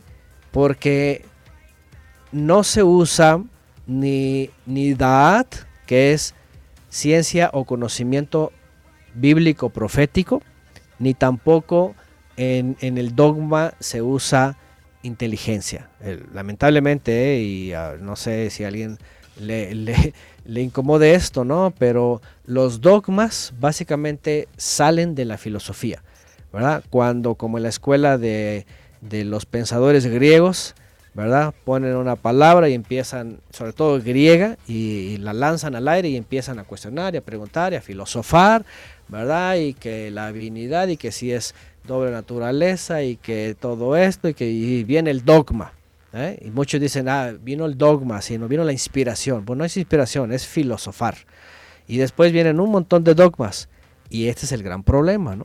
Cuando esos superintendentes, obispos, eh, cambiaron la forma de Da'at, conocimiento bíblico profético, ¿verdad? profundo, y también la inteligencia espiritual, porque dice el Mesías, o bueno, Pablo dice, ¿verdad? Que tenemos la mente del Mesías, y el Mesías dice que él nos trae la revelación, es la luz, or. Hay algo muy interesante aquí, ahora aquí hay algo muy importante. El Mesías estaba profetizado como aquel pastor que el Todopoderoso iba a enviar a Israel. Ajá. Fíjense esto. Y de hecho la escritura dice, él es el príncipe de los pastores. ¿sí? Y si no mal lo recuerdo, dice, lo dice Pablo, pero no sé si alguien lo puede ubicar por ahí. Él es el príncipe de los pastores. Cuando él envía a sus emisarios, y aquí voy con este texto, porque proféticamente dice, yo les voy a poner pastores que los apacienten. Según mi corazón, dice, ¿verdad? con conocimiento bíblico, profético, Daat, y también con inteligencia, que Ah, es sabiduría bíblica. Ajá. Primera de Pedro 5.4 y cuando aparezca el príncipe Ah, de los pastores, primera de Pedro 5.4, sí, cuando aparezca el príncipe de los pastores, vosotros recibiréis la corona incorruptible de gloria. Gracias, ahí está, es, es Pedro entonces. Y, y es que vean, y es que él, por ejemplo, Pedro, ustedes recordarán, ¿verdad? Que le dice apacienta mis corderos, ¿no? Apacienta mis ovejas, ¿no? El sentido de que ellos, los apóstoles, se iban a encargar, y a otra vez retomamos la palabra, la alusión de pastoreo, y aquí ahorita vamos a entrar a qué es pastoreo, ¿no? La iban a recibir ellos y ellos iban a ser los encargados. Ellos, ellos proféticamente, aquella profecía de pondré pastores según mi corazón, que apacienten conciencia y con inteligencia, se viene a profetizar y se viene a reflejar proféticamente para los emisarios del Mesías, los cuales se dice que iban a ser enviados para hacer volver a Israel. En el primer siglo eso hicieron. El Mesías les dijo, vayan primeramente a las ovejas perdidas de la casa de Israel. Al final de su ministerio, de su servicio, el Mesías dice, vayan y sean testigos en Judea, Samaria y hasta lo último de la tierra. Ajá. ¿Qué es lo que hacen ellos? Ejercer esto y dar la enseñanza y luego, por ejemplo, empezar a enviar a otros. Cuando Pablo habla, ¿verdad? Del que el que tiene aspiraciones a ser un oficial y da las características, vean, ahí no está hablando, por ejemplo, el que tiene el don o algo así, no, simplemente está poniéndolo como algo que alguien, y otra vez, no es pastoreo, no es cuestión dogmática, religiosa, de templos, no, es un oficial, es alguien que con buen testimonio, con una con este conocimiento, con entendimiento, apto para enseñar todas estas cosas, puede ejercer ese, ese llamado. Entonces, bueno, eh, esto estaba profetizado y todos lo sabemos, el Mesías es el pastor de Israel, es el pastor de nuestras almas. ¿Por qué? Porque no hay ser humano que pueda realmente pastorearnos como debe de ser, o como el Mesías lo hace. ¿Qué es lo que hace el Mesías? Envía a esos doce y esos doce dejan básicamente, ¿verdad? Eh, podríamos decir la forma de ser nosotros apacentados o pastoreados. ¿Por qué? Esto es muy importante. Eh, ¿Qué es pastoreo? ¿Qué es apacentar? La palabra que aparece tanto en hebreo, ¿verdad? Que es una alusión a la- la- las ovejas, ¿sí? Eh, en hebreo es eh, Ra, que es cuidar del rebaño, apacentar, ¿sí? Y dice por extensión, eh, literalmente, figurativamente, gobernar. Ajá, ok, bueno, gobernar, todo esto, ¿verdad? Mantener Eh, ¿Qué más? Sustentar. Fíjense, esta palabra al final es sustentar. En griego es eh, poimaino, ¿sí? que traduce lo mismo, apacentar como un pastor a las ovejas, ¿no? supervisarlas. ¿sí? Pero aquí hay algo que tenemos que rescatar y eso es muy, muy, muy importante. Yo en mis estudios cuando llegamos a este tema siempre lo repito. ¿Cuáles son las facultades que tenía alguien para ser llamado pastor de ovejas? ¿sí? Muchas, muchas veces se pone el ejemplo de David, ¿no? Ah, David eh, se capacitó, ¿por qué? Porque pues amaba las ovejas, las cuidaba, las cargaba, les hacía esto y lo otro, ¿verdad? Y todo, todo parece como muy bonito, ¿no? Y obviamente pues eh, eh, se, se- nota, ¿verdad? El amor a, a- al oficio, ¿no? Oficiales, ahí viene, ¿no? El oficio, ¿no? Pero, ¿cuál es lo principal, podríamos decir, de un pastor? Lo principal, lo principal es el sustento. Es que las vaya guiando, ¿sí? Por, ya saben que las características, que no ven de lejos, que todo esto, que tienen esos peligros, que son así asado, que ocupan guía, todo Salmo lo que ya sabemos 23, y Antonio. que se ha hablado. Ahí está. ¿Qué es lo que necesita una oveja? Porque si no, si no guías a la oveja a verdes pastos, a donde hay alimento, entonces se va a lanzar al peligro o se va a encontrar como hoy día, ¿no? Se encuentra basura, se- lo que se encuentre se lo va a comer. ¿Sí? Hay hasta videos que ponen, ¿verdad? Por ejemplo, las reses, ¿no? Que se comen lo que se encuentra, cartón, plástico, luego se mueren, ¿verdad? Porque se, si no las cuidan, entonces se, se echan lo que sea. Y este es un punto elemental de la palabra y la definición y que el Eterno usó para que después él dijo contra los pastores de Israel y dijo voy a poner, ¿verdad? Voy a traer un pastor que pastorea a Israel. Es el Mesías.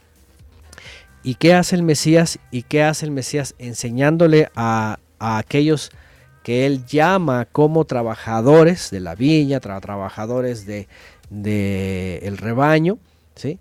Este, los capacita de la misma forma. ¿Para qué? Para que vayan al alimento. ¿Cuál es el alimento? el alimento es la palabra. Evidentemente tiene que ser solamente la palabra. La instrucción, los mandamientos, todo lo que en los profetas también se habla, en los salmos, en la enseñanza del Mesías y en la revelación del aliento santo a través de los apóstoles. ¿Cuál es el problema de todos estos sistemas?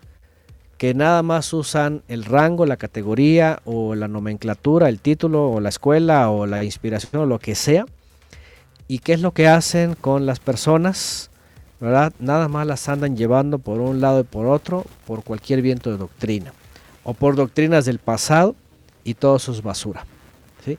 Eso no, es pastorear. Pueden ponerse el título de pastores y pueden eh, o, llevarlo a la escuela y sacar y ser los, lo- los más estudiados de su seminario y tener doctorados y lo que sea, pero eso no es pastorear. Pastorear es llevarlos a que tomen el alimento verdadero, que se nutran, que se nutran, que permanezcan en el redil, que reconozcan al príncipe de los pastores, que es el Mesías, ¿sí? que no se aparten y que estén protegidos de las ace- acechanzas de los lobos y de Satanás, que anda como león rugiente, ¿no? que se mantengan pues, ¿verdad?, en el alimento que es, que es la palabra, ¿no? Porque ¿Qué es lo que ha pasado? Que pues lamentablemente, ya saben, muchas personas, y bueno, yo no sé si pueden poner un número o simplemente, ¿verdad? Pero ya ahí pusieron un audio, ¿verdad? Imagínense, se toman jerárquicamente, se aluden a sí mismo, ¿verdad? Y también se, se hacen adulaciones, ¿no? Porque no falta el que diga que estudió aquí, allá y que tiene quién sabe cuántos doctorados y que aquí en México, ¿verdad? Estos estos prominentes en México que tienen años, luego luego salen que, sus doctorados, que estudiaron quién sabe qué seminario, ¿verdad? Y que han pastoreado quién sabe cuántas iglesias y que son quién sabe cuántos, y luego luego de números, y de ahí no los bajan, ¿verdad? Que andan con políticos o que andan con gente importante o que los artistas y que todas estas cosas. Y eso bíblicamente a nadie le importa. Bíblicamente es basura, bíblicamente es herejía, es rebeldía, es eh, pues es todo lo contrario, ¿sí? ¿Qué, qué es lo que sí aplica bíblicamente? pues ya dijimos que tengan buen testimonio, que estén aptos para la enseñanza, que en su familia, en su vida, con los de afuera, con los de su casa, con etcétera. Pero Ajá. Antonio, ¿y el, Y conoci- además- y el conocimiento ese que tiene todas esas cualidades bíblicas, cómo hace para obtenerlo? El conocimiento para poder enseñar. El conocimiento es a través, es como todo. ¿sí? Quien quiere enseñar Biblia tiene que aprender la Biblia. Entonces, y obviamente hoy día, bajo los requerimientos que tenemos, pues no nada más ah, ya la leí, ¿verdad? Hay que, dar, que dar una, hay que dar una repasada varias veces y hay que capacitarse a detalle, conociendo con toda la extensión de la palabra, ¿no? Este, y sobre todo esos aspectos importantes que enseñó el Mesías, porque si sabemos que Yeshua es el Mesías, ¿verdad? Hay que saber también entender qué cosa eh, aplica en el Nuevo Testamento, ¿no? Lo que se conoce como el Nuevo Pacto o el Brit Hadashah, que es pacto renovado, un nuevo pacto es eh, eh, cómo entender esta, esta enseñanza del Mesías, ¿no? Pero bueno, básicamente para responder es conocer la palabra, conocer la palabra. ¿Quién, por ejemplo, en el mundo se convierte en un maestro de algo? Pues alguien que ya estudió, ¿verdad? Esa área, ¿verdad? Se, se, se tuvo ya un, yo qué sé, diplomados, tuvo una maestría y tuvo un doctorado, ¿no? No sé cuál es el primero, ¿verdad? Pero, pero alguien que está capacitado, que se sigue capacitando todo el tiempo y que obviamente no, no está errando. Ahora, esto es muy importante, ¿verdad? Que no esté errando, como dice eh, Pablo a Timoteo, ¿no? Cuando Pablo está aconsejando a Timoteo, fíjense lo que le dice. Le dice, eh, procura diligentemente presentarte del Todopoderoso, aprobado como un trabajador, como un obrero, un siervo, que no tiene nada en absoluto de qué avergonzarse. ¿Vean? Es decir, como dicen aquí en México, no hay cola que le pisen. ¿sí? Se puede, puede presentarse íntegramente. Y además añade Pablo y le dice que traza bien la palabra de verdad. O que usa bien, la- según las traducciones. ¿no? ¿Cómo podríamos eh, de repente ampliar ese concepto de que traza bien? ¿Qué es trazar bien la Bueno, palabra? Trazar bien la palabra es interpretarla, y aquí está el punto que hemos estado viendo todas esas veces, en el contexto. En el contexto, en la profecía, en la instrucción del Mesías, en la enseñanza de los apóstoles. ¿sí? Trazar bien la palabra es un, un- un punto elemental, por ejemplo, es el contexto. Todos los textos que hemos visto acá, de pronto, ¿verdad? Los que no le habían visto la otra parte dicen, órale, no, pues es que se dice esto y lo otro y aquí y allá, estaba mal trazado. ¿sí? Descontextualizar es mal trazarlo. Entonces, que traza bien quiere decir, a ver, vamos a tomar este texto, vamos a ver su contexto, vamos a ver antes, el ahora, el Mesías, si aplica, no aplica, ¿verdad? Cómo se vive hoy día, ¿no? Eso es trazar bien la palabra, no añadir y no como dice también la escritura, ¿no? En el contexto de la, de la Torah, obviamente tiene su contexto, no añadirás y no quitarás. Bueno, dentro de su contexto tiene un contexto, ¿verdad? Pero en el caso, por ejemplo, del Mesías, evidentemente él lo que enseña, hay cosas que evidentemente por el nuevo pacto, es decir, por él siendo eh, la ofrenda perfecta y el gran ministro y el profeta y el juez y el rey y el Mesías y todo, queda todo lo de atrás evidentemente anulado, como que como esperar un rey futuro, como esperar un reino futuro, un templo futuro, una era mesiánica futura, un sacerdote futuro, templo futuro, más sacrificios, todo lo que tenía que ver, ¿verdad? Con lo que el Mesías vino a hacer. Por ejemplo, eso ya queda fuera.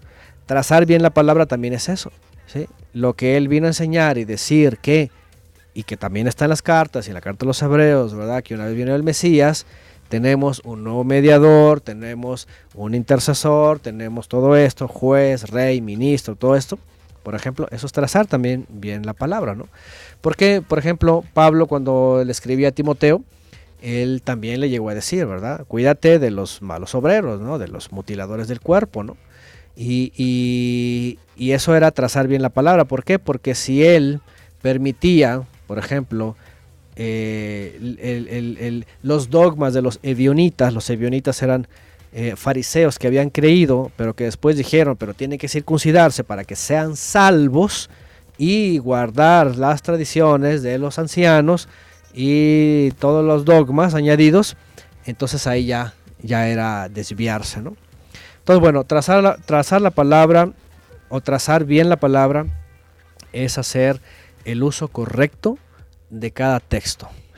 Y sobre todo cuando hablamos de, y bueno, no, no solamente de la Torah, de los profetas, de los salmos, de las mismas cartas. Imagínense, ¿quién se, quién se iba a imaginar que este consejo de Pablo a Timoteo también sirve para hasta trazar bien las cartas, que no son, entre comillas, no son palabras reveladas, no son cartas, son cartas a personas y a, y a grupos, pero también es necesario trazarlas bien, porque, y sobre todo Pablo, ¿verdad? Y Pedro lo dice, ¿no? En una de sus cartas, dice, Pablo dice cosas eh, difíciles de comprender, dice, que los indoctos e inconstantes tuercen para su propia perdición. Entonces imagínense, imagínense, cuando viene todo este sistema desde Constantino, y ahí le va otra vez, viene todo ese sistema desde Constantino, ¿sí? vienen indoctos e inconstantes. ¿Por qué indoctos? Qué irónico no venir de. Constantino, Antonio, qué irónico es venir de Constantino y ser incon- incon- inconstante, ¿no? Eso sí es una ironía, una ironía total. Bueno, pues es que miren, así está la historia, ¿no? Empezaron a ejercer el obispado o, el- o- ser oficiales ya estructurados como un sistema desde Constantino para acá y eran indoctos, vamos, eh, y, y la palabra pues tiene que ver con no conocedores, ¿verdad? Con neófitos, vamos, que no están doctos, por ahí viene el doctorado, ¿no? Imagínense, se ocupa, se ocupa una especie de doctorado, aunque no el papel, me refiero a estar capacitados para la enseñanza bíblica. Entonces Pablo dice, bueno, Pedro dice sobre los que tuercen, indoctos, no están capacitados, no conocen, o como dice Pablo en otra ocasión, lo que saben no lo saben como lo deben de saber, hablando de los mismos, y luego inconstantes. ¿Por qué Dicen aquí, dicen aquí, es inconstantino. sí, es inconstantino, eso está muy bueno. ¿Por qué inconstantes? Porque después de 200 años, ¿verdad? Casi, no, casi 300 años, que todo había, había sido ya enseñado y ya era una constancia, ¿eh? ya era una constante más bien, este, viene Constantino y ahí está, ¿verdad? Se, se- son inconstantes porque dejan lo enseñado y empiezan a modificar, a cambiar, a añadir, ¿verdad? A ir moviendo las piezas hasta hacer algo nuevo. Y lo que se había enseñado lo dejan. Y, y no solo eso, ¿eh? son inconstantes porque cada, cada problema que tenían interno, se salían eh, obispos, entraban otros, se hacían cismas y volvían a añadir dogmas. Inconstancia, volvían a añadir dogmas, no eran constantes, cambiaban y luego cambiaban y otra vez, así hasta el último concilio ¿no? que hubo recientemente. Igual en las denominaciones, por ejemplo, por ejemplo, Lutero y su gente tampoco tuvieron constancia. ¿Por qué? Porque este, la gente empezó a protestar y luego dijeron que una cosa, que la otra, y vienen más, y luego vienen las iglesias reformadas, y luego se sigue, de hecho, hasta las iglesias reformadas en la Confesión de Fe de Westminster, ¿verdad? Para las iglesias reformadas dice que la reforma continúa, dice que la iglesia es una, mm, un, eh, un cuerpo, dice, que está en constante reforma. Aquí el gran problema y la pregunta es, ¿y por qué no le dan forma como debe de ser? Nada más sigue la reforma, pero bajo doctrinas, bajo dogmas, bajo lo que les le- se les ocurre a los teólogos. Entonces, fíjense, inconstancia, todo el tiempo, ahí está, la inconstantino, ¿no? Entonces, hasta llegar a estas fechas, en donde ya está este sistema, y pues bueno, ¿verdad? Este, todo, todo lo cambiado se ejerce como si fuera, hoy día lo nuevo se ejerce como si, esto, es- esto es bien grave, lo nuevo, la novedad, que son todo un cúmulo de denominaciones, no sé cuántas, ahorita ya supera las 35 mil denominaciones mundialmente registradas y las registradas, las AR, este, y cada una con su vertiente. Ajá, Ya lo nuevo está- dista tanto de lo, de lo primero que obviamente para el público, para la gente, y ustedes lo dijeron al principio, cuando las personas llegan a tal iglesia, ¿verdad? Y empiezan a decirle amén y hasta la autoridad, ah, pues es que es el pastor, eh, tiene el llamado, tiene la inspiración, ¿verdad? Es el, es el que puso Dios ahí, es Dios hablando ahí, ya no es el Papa, ¿verdad? Son los papitas, Dios está hablando por el Señor, le dijo, Él le revela, y ya con eso ya estuvo, se marearon a todos los que entran. Y, este, y esto ocurre en, en- en todas las denominaciones, y obviamente cada denominación, pues según su línea, persuade, ¿no? Persuaden. Y no son constantes otra vez, ¿por qué? Porque están cambiando, modificando, añadiendo, según lo que se le ocurra al pastor, ¿verdad? Ah. Hay, hay, hay, hay las iglesias, sobre todo las carismáticas, ¿no? Ajá. Mm, no, me, me genera una pregunta y es que en medio de todo lo que estamos estudiando, sí, al parecer hay una hay un perfil como rebelde de, en este caso de del que asiste, ¿no? Del que está subordinado al pastor. Eh, eh, De alguna manera lo que da la escritura a entender es que hay un perfil rebelde en el que no se sujeta al pastor. ¿No será más bien que de alguna manera se quiere evitar eso, un poco de rebeldía, porque se habla mucho de la sujeción, o sea, en parte eh, sabemos que hay una mala interpretación y algunos se han aprovechado del asunto, pero en esencia hay una hay un hay un no querer someterse a una autoridad y eso es a nivel general. Claro, claro, siempre lo ha habido, siempre ha habido mm, desde el principio. Por ejemplo, llega el Mesías y hubo quienes dijeron no y no se quisieron suje- sujetar, no se sometieron y punto, ¿no? Eh, todo el tiempo, todo el tiempo cuando vienen, ¿verdad? De Constantino y etcétera y todas las, to- siempre hubo cismas, siempre hubo quienes no se sujetaron. A la fecha también, denominaciones y eso nos pasó a todos, yo creo, a mí me pasó. Cuando yo iba a tal denominación, y bueno, y es que cuando ya uno, cuando ya uno estudia, cuando ya uno lee con detenimiento, ya investiga y compara, pues evidentemente llegas a cualquier denominación y el 95% no te va a cuadrar. Entonces tienes cierta inconformidad y obviamente los que están allá arriba siempre tienen ese temor, ¿verdad? Y de hecho para ellos, para ellos allá arriba es el santo de los santos y los suyos son los verdaderos para ellos nos ven a nosotros, a todos los que llegamos nuevos o, preguntando lo que sea, siempre nos ven como así como que "Ah, aguas con esos, ¿eh? que a ver qué doctrina traen, de dónde vienen, qué dicen, hay que estarlos vigilando, siempre lo hacen así. Y obviamente, ¿por qué? Porque ya arriba, como tienen un control, ya tienen a su gente, pues no quieren que alguien llegue y se les suplieve, ¿no? Imagínense, ¿no? Yo, este, y, por eso me salí, porque eh, cuando había preguntas, obviamente ya a veces ya las preguntas ya parecían como retos, ¿no? Y, ya cuando ellos ven que tienen puntos débiles, entonces obviamente por eso siempre están tratando de manejar ese control, ese, ese, esa autoridad y a mantener un status quo, ¿verdad? Sobre los congregantes que tienen eh, mayor tiempo, ¿no? Eso es.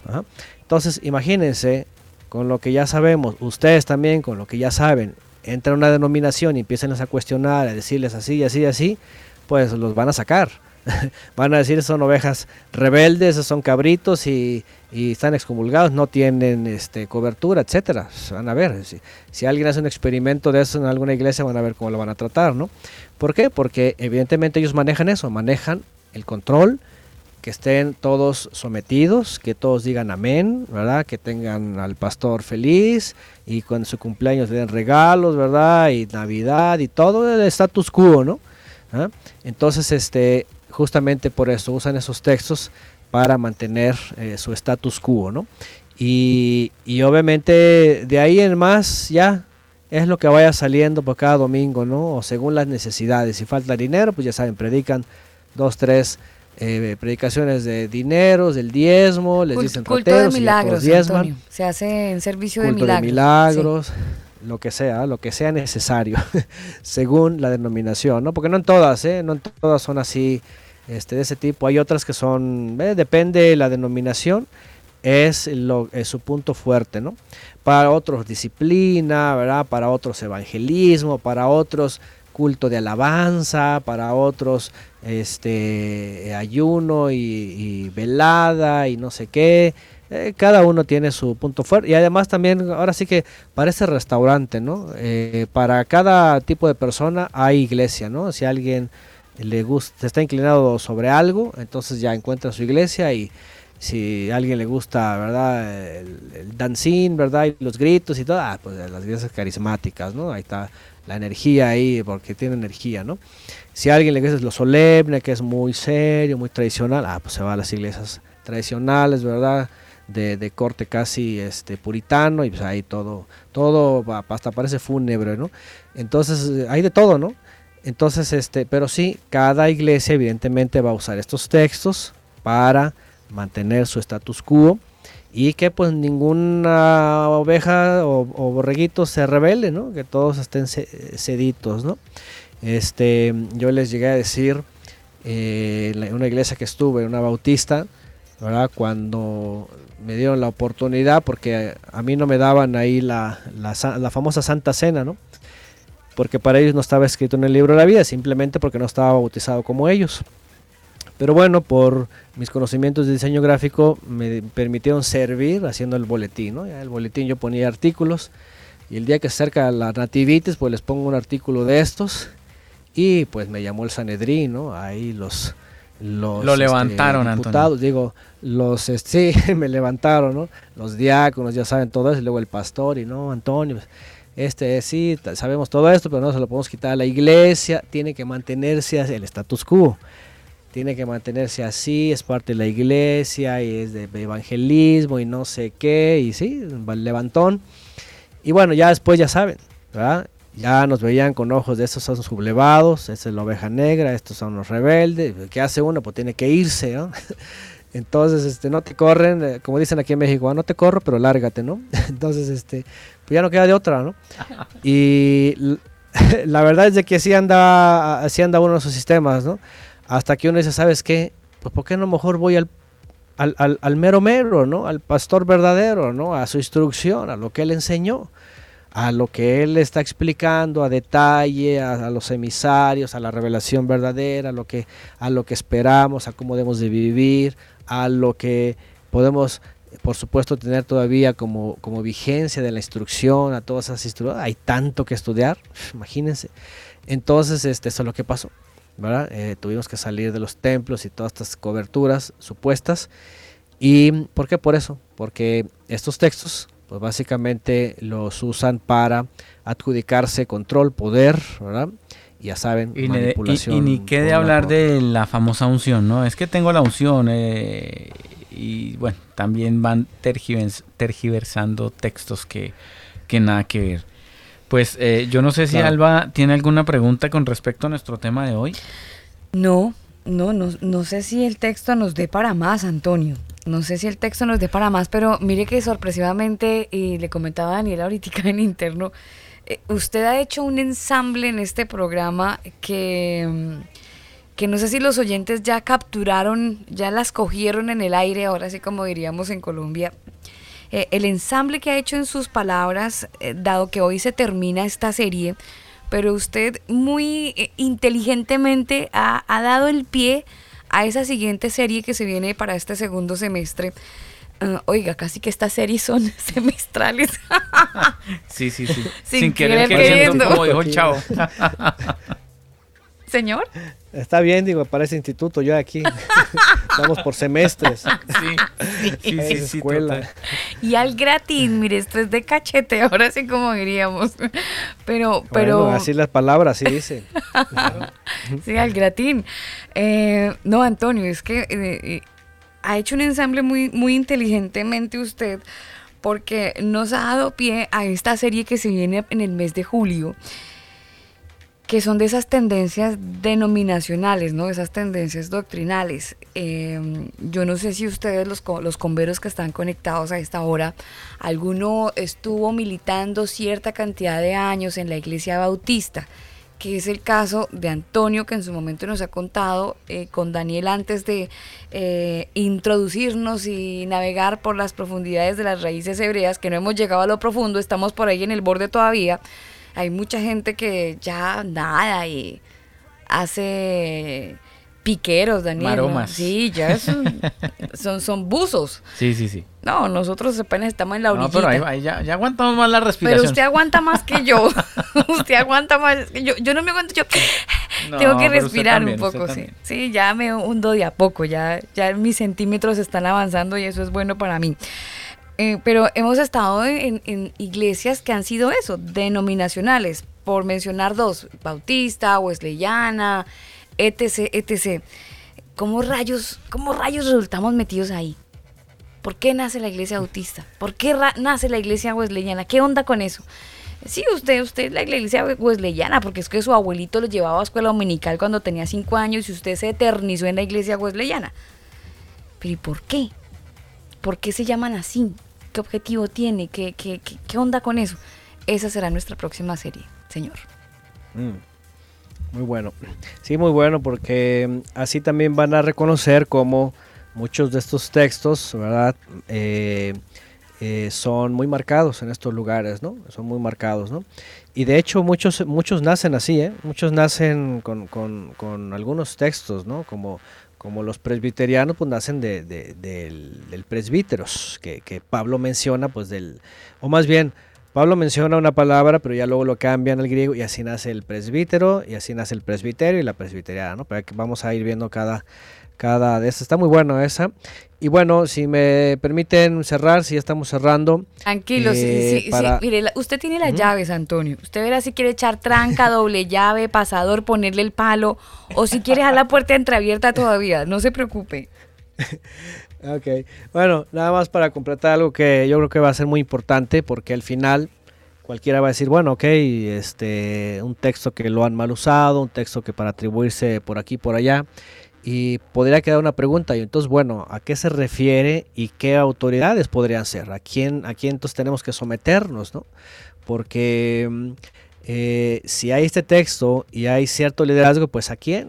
Lo primero que les voy a decir es a mí no, a un servidor no, a- yo no soy ninguna autoridad, ¿no? Eh, ¿A quién? Si dijéramos aquí, a ver, ¿a quién, ¿a quién podríamos sujetarnos? ¿A qué autoridad? Pero si hoy día vemos un sistema todo despedazado, ajá, eh, y aunque tenemos a- al verdadero pastor, que también la escritura dice, y el Mesías lo dice, yo soy el buen pastor, pues, ¿qué nos queda? Si tenemos la enseñanza de él, los escritos, los testimonios, sus emisarios y todas estas cartas, pues ahí tenemos, eh, tenemos estamos a mucha distancia, pero tenemos el contenido. Entonces, eh, lo que yo sugeriría es, pues sometámonos a la autoridad que el Mesías, le- primero que el Padre le dio al Mesías y que el Mesías le dio a sus emisarios y que también fueron fueron ellos ungidos con la presencia divina, pues para enseñarnos todas estas cosas, ¿no? Si alguien cree, y otra vez, como dijo Pablo, ¿no? Que alguien ya sabe algo, a lo mejor no lo sabe como debe de saberlo. Entonces hay que quitarnos toda esa enseñanza de esos líderes que nos han enseñado mal y vamos a retomar como lo leemos, estudiando en contexto, con claridad, con comparación, ¿verdad? Con, con interés, con denuedo, con tiempo y ser enseñados pues finalmente por esos por esos eh, oficiales esos ahí sí llámenle como quieran según sus traducciones pero pero esos emisarios porque hasta apóstol no también la palabra apóstol ya, ya viene del griego apóstolos pero en hebreo eh, que es lo que traducen apóstol o emisario enviado pues es alguien que recibió autoridad del Mesías para ser enviado y llevar justamente el mensaje de él y también inspirado por la presencia divina para instruirnos sobre las cosas necesarias que saber. Ahora, aquí hay ot- otra cosa importante. No hay que estarle buscando más, ¿verdad? Este, eh, cosas a, los asuntos ya explicados. Una de las cosas que ocurrieron con los teólogos fue eso. Querer irse más allá, se olvidaron de, lo que tenían por tratar de indagar cosas que no tienen ni, base ni tampoco le, ayuda a nadie, solamente confunde, ¿no? Entonces tan simple como lo que tenemos, lo que leemos y trazarlo como debe de ser, ¿verdad? En su contexto, en toda la enseñanza y, y listo, ¿no? Yo es lo que he hecho. Yo cuando nos salimos de las iglesias dije ya no vamos a escuchar ni en internet, nada, nada de nada, vámonos mejor al texto. Vamos a estudiar, vamos a poner orden, vamos a, a comparar, vamos a ver las Es, versiones. es una también, autodisciplina, ¿no, Antonio? Todo este tema. Es, es autodisciplinarse. Bueno, por supuesto, sí, y, y- y es, eh, es un autoestudio, ¿no? Aquí es donde viene, aquí es donde nos gusta a nosotros lo del homeschool, porque nosotros, por ejemplo, en nuestra casa, a los hijos, los tenemos así, ¿verdad? En base a sus intereses. Y ahí es cuando uno aprende, ¿no? Mm. Eh, y, y- y uno también, yo he sido homeschool, por decirlo, yo nunca pisé un pie en el seminario bíblico, nada de eso. Entonces, ¿para qué si tenemos la guía de la presencia divina que nos va a guiar en el texto y conociendo el texto de principio a fin, dándole unas vueltas y estudiándolo con detalle, que tiempo yo creo que tenemos mientras vivamos, entonces ahí sí el Padre lo va a ir haciendo, Él nos va a ir enseñando la palabra y obviamente pues eh, también aquí es donde está el milagro, ¿no? Mm. Eh, Justamente, si ya tenemos la guianza, la presencia divina y, él, y nos revela justamente lo que tenemos que saber, pues entonces, ¿por qué estar indagando por otros lados, ¿no? Y guiándonos por ciegos que, que pues eh, al pozo van directito, ¿no? Entonces, este, eso sería lo que, lo que quisiera añadir, ¿no? ¿A quién le podríamos delegar esa autoridad? Pues a los emisarios, al Mesías, por supuesto, número uno, y a los emisarios. Y con ellos tenemos bastante que aprender de Génesis, Apocalipsis, obviamente quitando, ya saben, qué libro, aquel que ya hablamos de Ishtar, Obviamente poniendo atención a lo, a lo que es primordial, ¿no? Lo que son los cinco libros de Moisés, los profetas, los salmos, eso es lo elemental, lo, lo primero, pero todo bajo la enseñanza del Mesías y sus emisarios. Ahí tenemos todo, no hay más. Nos hacen un comentario muy interesante a Antonio. eh, dicen aquí, texto fuera de contexto, pretexto perfecto para inventar otra religión. Qué buen comentario Así porque no, no creemos en las religiones.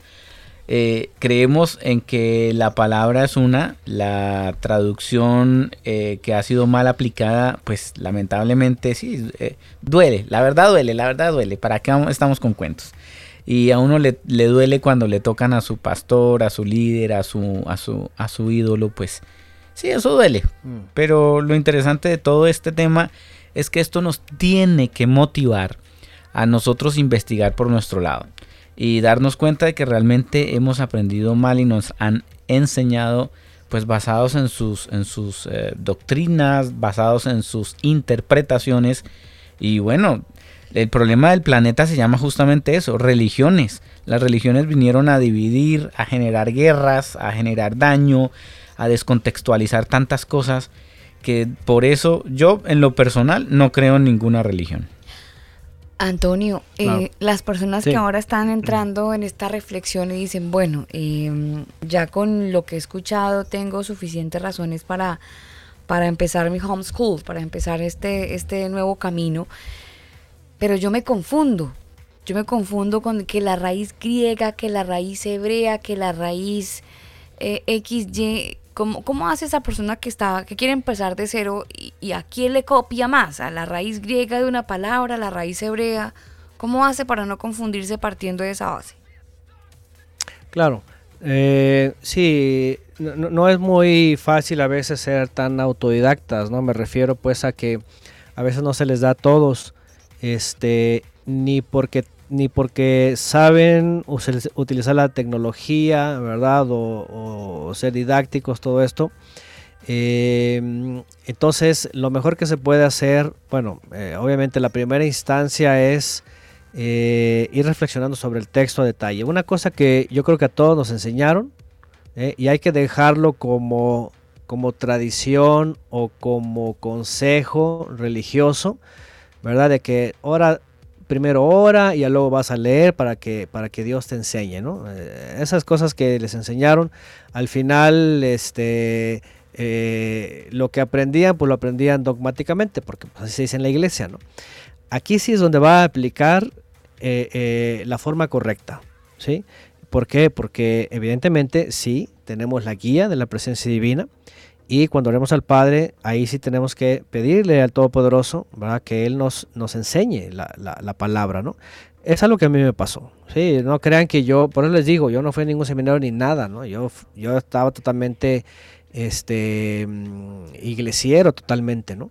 Entonces, eh, y cuando entramos a Raíces Hebreas, por cierto, pues también nos topamos con otros pastores, ¿no? Que se llaman roes. En el mesianismo, roé es lo mismo que pastor, pero en hebreo, ¿no? Allá se pone el título, ¿no? O también siguen siendo pastores o rabís o todo esto, ¿no? Y nos dimos cuenta de lo mismo, finalmente, ¿no? Eh, Son dogmas, son ya estructuras. Entonces, ¿qué es lo que hicimos? Vamos a dejar todo, vamos a darle un reset y vamos a empezar a leer detenidamente y hacer uso de los recursos. Bueno, de plano, si hay alguien que de plano dice yo de veras que nomás nada, eh, lo único que nosotros le podemos ofrecer es nuestro recurso, ¿verdad? De estudio. No les digo que todo le digan amén, ustedes escuchen, lo analicen, le tomen sus, ¿verdad? Lo que, lo que eh, en su estudio también. A, a muchos hermanos pues simplemente han coincidido, dicen, sabes que aquí sí, también todo esto sí nos gusta. Tomarlo como guía, Bueno, como espero- un pequeño referente, Ajá. pero no significa que Sí. hay que decir amén a todo, obviamente. No, no, lo, lo que nosotros decimos es, es un recurso de estudio bíblico, ¿verdad? Como un discipulado para todos y eh, gratuito. Y, y sí, y obviamente cada uno también vaya sacando sus conclusiones, ¿no? Cada uno siga tomando su estudio en la medida de lo posible, ¿no? Si hay alguien que digas de plano, yo mejor me guío así, voy escuchando, ya que me diga el hebreo y aparte yo me, me busco mi diccionario, está bien, ¿no? Entonces, este, de hecho, por eso nosotros lo hemos grabado. Eh, nuestro primer comentario no fue grabado, ¿no? Por allá del 2010 o 2011. Entonces, este, hasta que hubo alguien que dijo, ¿saben qué? Grábenlo, porque eso lo quiero repasar, lo quiero estudiar. Y ahí es cuando empezamos a grabar, ¿no? Mm, no, ya en el 2011 empezamos a grabar. El, anterior, no, el 2009, 2010 no se grabó nada. Entonces, eh, si a alguien le sirve, ¿verdad? Como una especie de guía, como una especie de, de mm, eh, ¿cómo se dice? De extra, ahí está, eh, en nuestro website, ¿verdad? Este, para los que de pronto dicen, no, es que yo me atoro porque ni sé ni el hebreo, ni aquí, ni allá, ni esto, ni el otro, pues ahí está ese recurso, ¿no? Pero al final, otra vez apliquen que aquí es donde, aquí es donde fe es fe, ¿sí? Que ustedes orando verdaderamente puedan también recibir revelación, ser guiados en la escritura, comprenderla, ¿verdad? También encontrar el contexto, eso es algo también que hay que, hay que entrarle. Si hay que buscar historia, si hay que buscar, ¿verdad? Detalles, si hay que buscar mapas, si hay que buscar todo eso, esto ya estoy hablando para un estudio más detallado, ¿no? Mapas, personajes, bueno, ahí ya es este otro interés de cada quien, ¿no? Exactamente. Pero bueno, eh, eh, además que ya este tema involucra más de mi tiempo, ¿no? Ya involucra más de mi perseverancia en buscar y verificar ciertas eh, fuentes. Cosa que pues no estábamos acostumbrados. Era más fácil ir, sentarse, escuchar y decir amén. Entonces, claro, ponerse a investigar eso como que, ay, qué mamera, qué, qué aburrido. Pues si es para ustedes es aburrido, pues entonces vaya y siga en su iglesia y dígale a todo al que el pastor diga amén. Sí, tampoco es generar Sí, una pues, actitud de rebeldía en la gente, ¿no? No, Sino, eh, obvio. por el contrario, motivarlos a, motivarnos a, bueno, aprovechar la internet, Daniel, en parte. Porque si antes eh, no estaba la herramienta de la internet y estábamos sujetos a, lo que el pastor interpretara de la escritura el domingo, pues ok, en ese tiempo fue así, pero ya hace algunos años tenemos el beneficio de, de la internet y yo creería que tenemos que aprovecharlo para nuestro beneficio y en este caso pues el conocimiento de la palabra como, como es. antes de que nos inserten pensamientos y emociones. Según el presidente Piñera, por ahí ya dijo, habló del 5G y, comentó un poco de cosas locas. Sí, cosas que quieren insertarle a la gente con, con estas, con estas eh, nuevas metodologías, nuevos sistemas.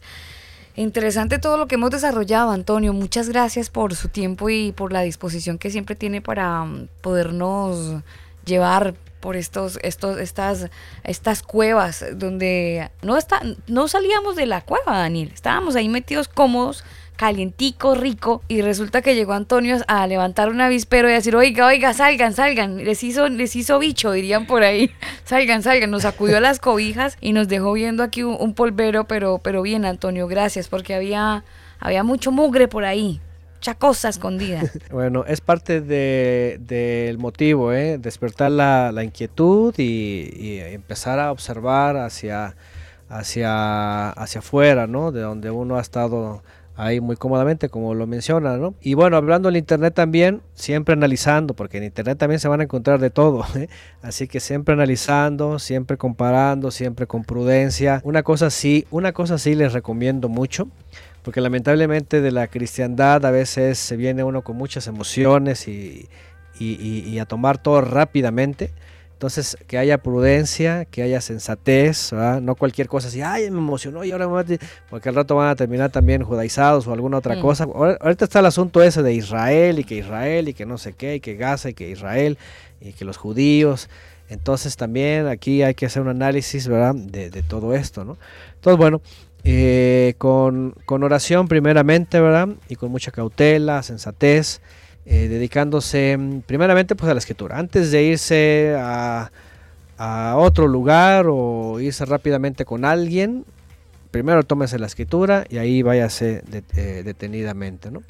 Y verán, yo creo que eh, así el Eterno ha actuado con muchos, así va a seguir actuando, ¿no? El que se dispone y dice, yo quiero aprender solamente de la palabra, yo creo que va a tener su respuesta de lo alto también. Sí, totalmente, van a llegar las respuestas. Antonio, gracias. Y nos vemos el otro semestre. Abriendo con, ese bien. otro tema. Así que muchas gracias por, por este tiempo, por, eh, bueno, por todo lo que ya le hemos comentado y esperamos eh, que el Eterno nos permita mm, reencontrarnos el próximo semestre y bueno, continuar con esto que está muy bueno, siempre con un café al lado, por supuesto, y disfrutar de cada minuto de estas riquezas de la palabra. Así que muchas gracias. Gracias a ustedes también, gracias y gracias por la invitación para lo que sigue y bueno, esperando que eh, también sea de bendición. Gracias y buenas noches. Buenas noches para usted, Antonio, y para toda la gente que ha estado también con nosotros. Esperamos que tengan un buen día, término de día. Y eh, tranquilo, vuelve a escuchar el programa. Usted sabe que es nuestra recomendación. No se quede con este primer episodio así en seco. No, no. Si quiere, para los que están en el podcast, vuelva, retroceda estas dos horas, dos minutos y tanto. Eh, retroceda. O vaya a la mitad, donde usted crea que quedó como uy, atorado, va- devuélvase y vuelva a escuchar. A lo mejor si tenía una duda, escuchándolo de nuevo se le va a despejar ese, mm, ese interrogante que tenía. A ustedes, gracias por eh, estar en la sala de chat. La gente que está en Telegram, un abrazo grande. También usted puede unirse a esta sala de chat. Puede abrir desde su celular Telegram y nos puede encontrar como el combo oficial. Este combo es con K de kosher, por si las moscas. Entonces pone t.me barra inclinada el combo oficial.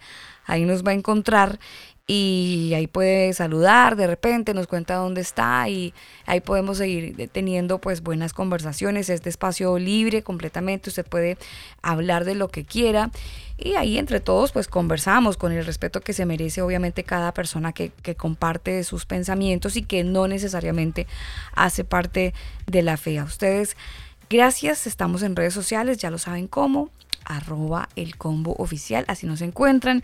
Mis queridos converos, es hora de despedirnos, como hace rato lo estamos haciendo, lo vamos a hacer con música. Esta canción de Swish Food, la canción se titula así, This is Home. Así nos vamos, se cuidan, por favor, pásenla bien y gracias por estar conectados a este episodio de El Combo. Un abrazo para todos y gracias, se cuidan, chao.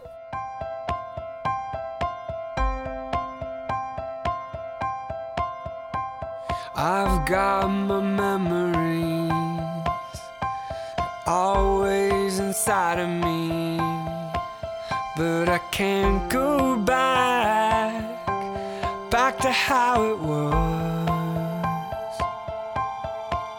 I believe now I've come too far. No, I can't go back, how it was. Created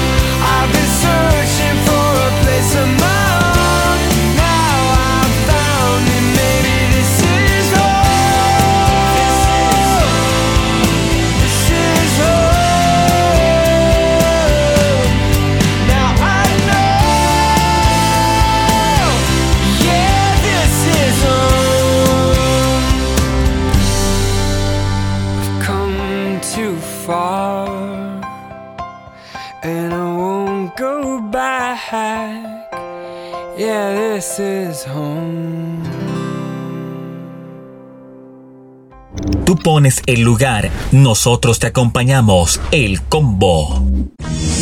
Escucha el combo en Spotify, Apple Music, Google Music. Nosotros te acompañamos. No es el rating, son las almas. El combo. Este programa no contiene mensajes de violencia. Las situaciones, nombres, personas y lugares descritos en este programa son producto de la ficción. Cualquier parecido con la realidad es pura coincidencia. El combo.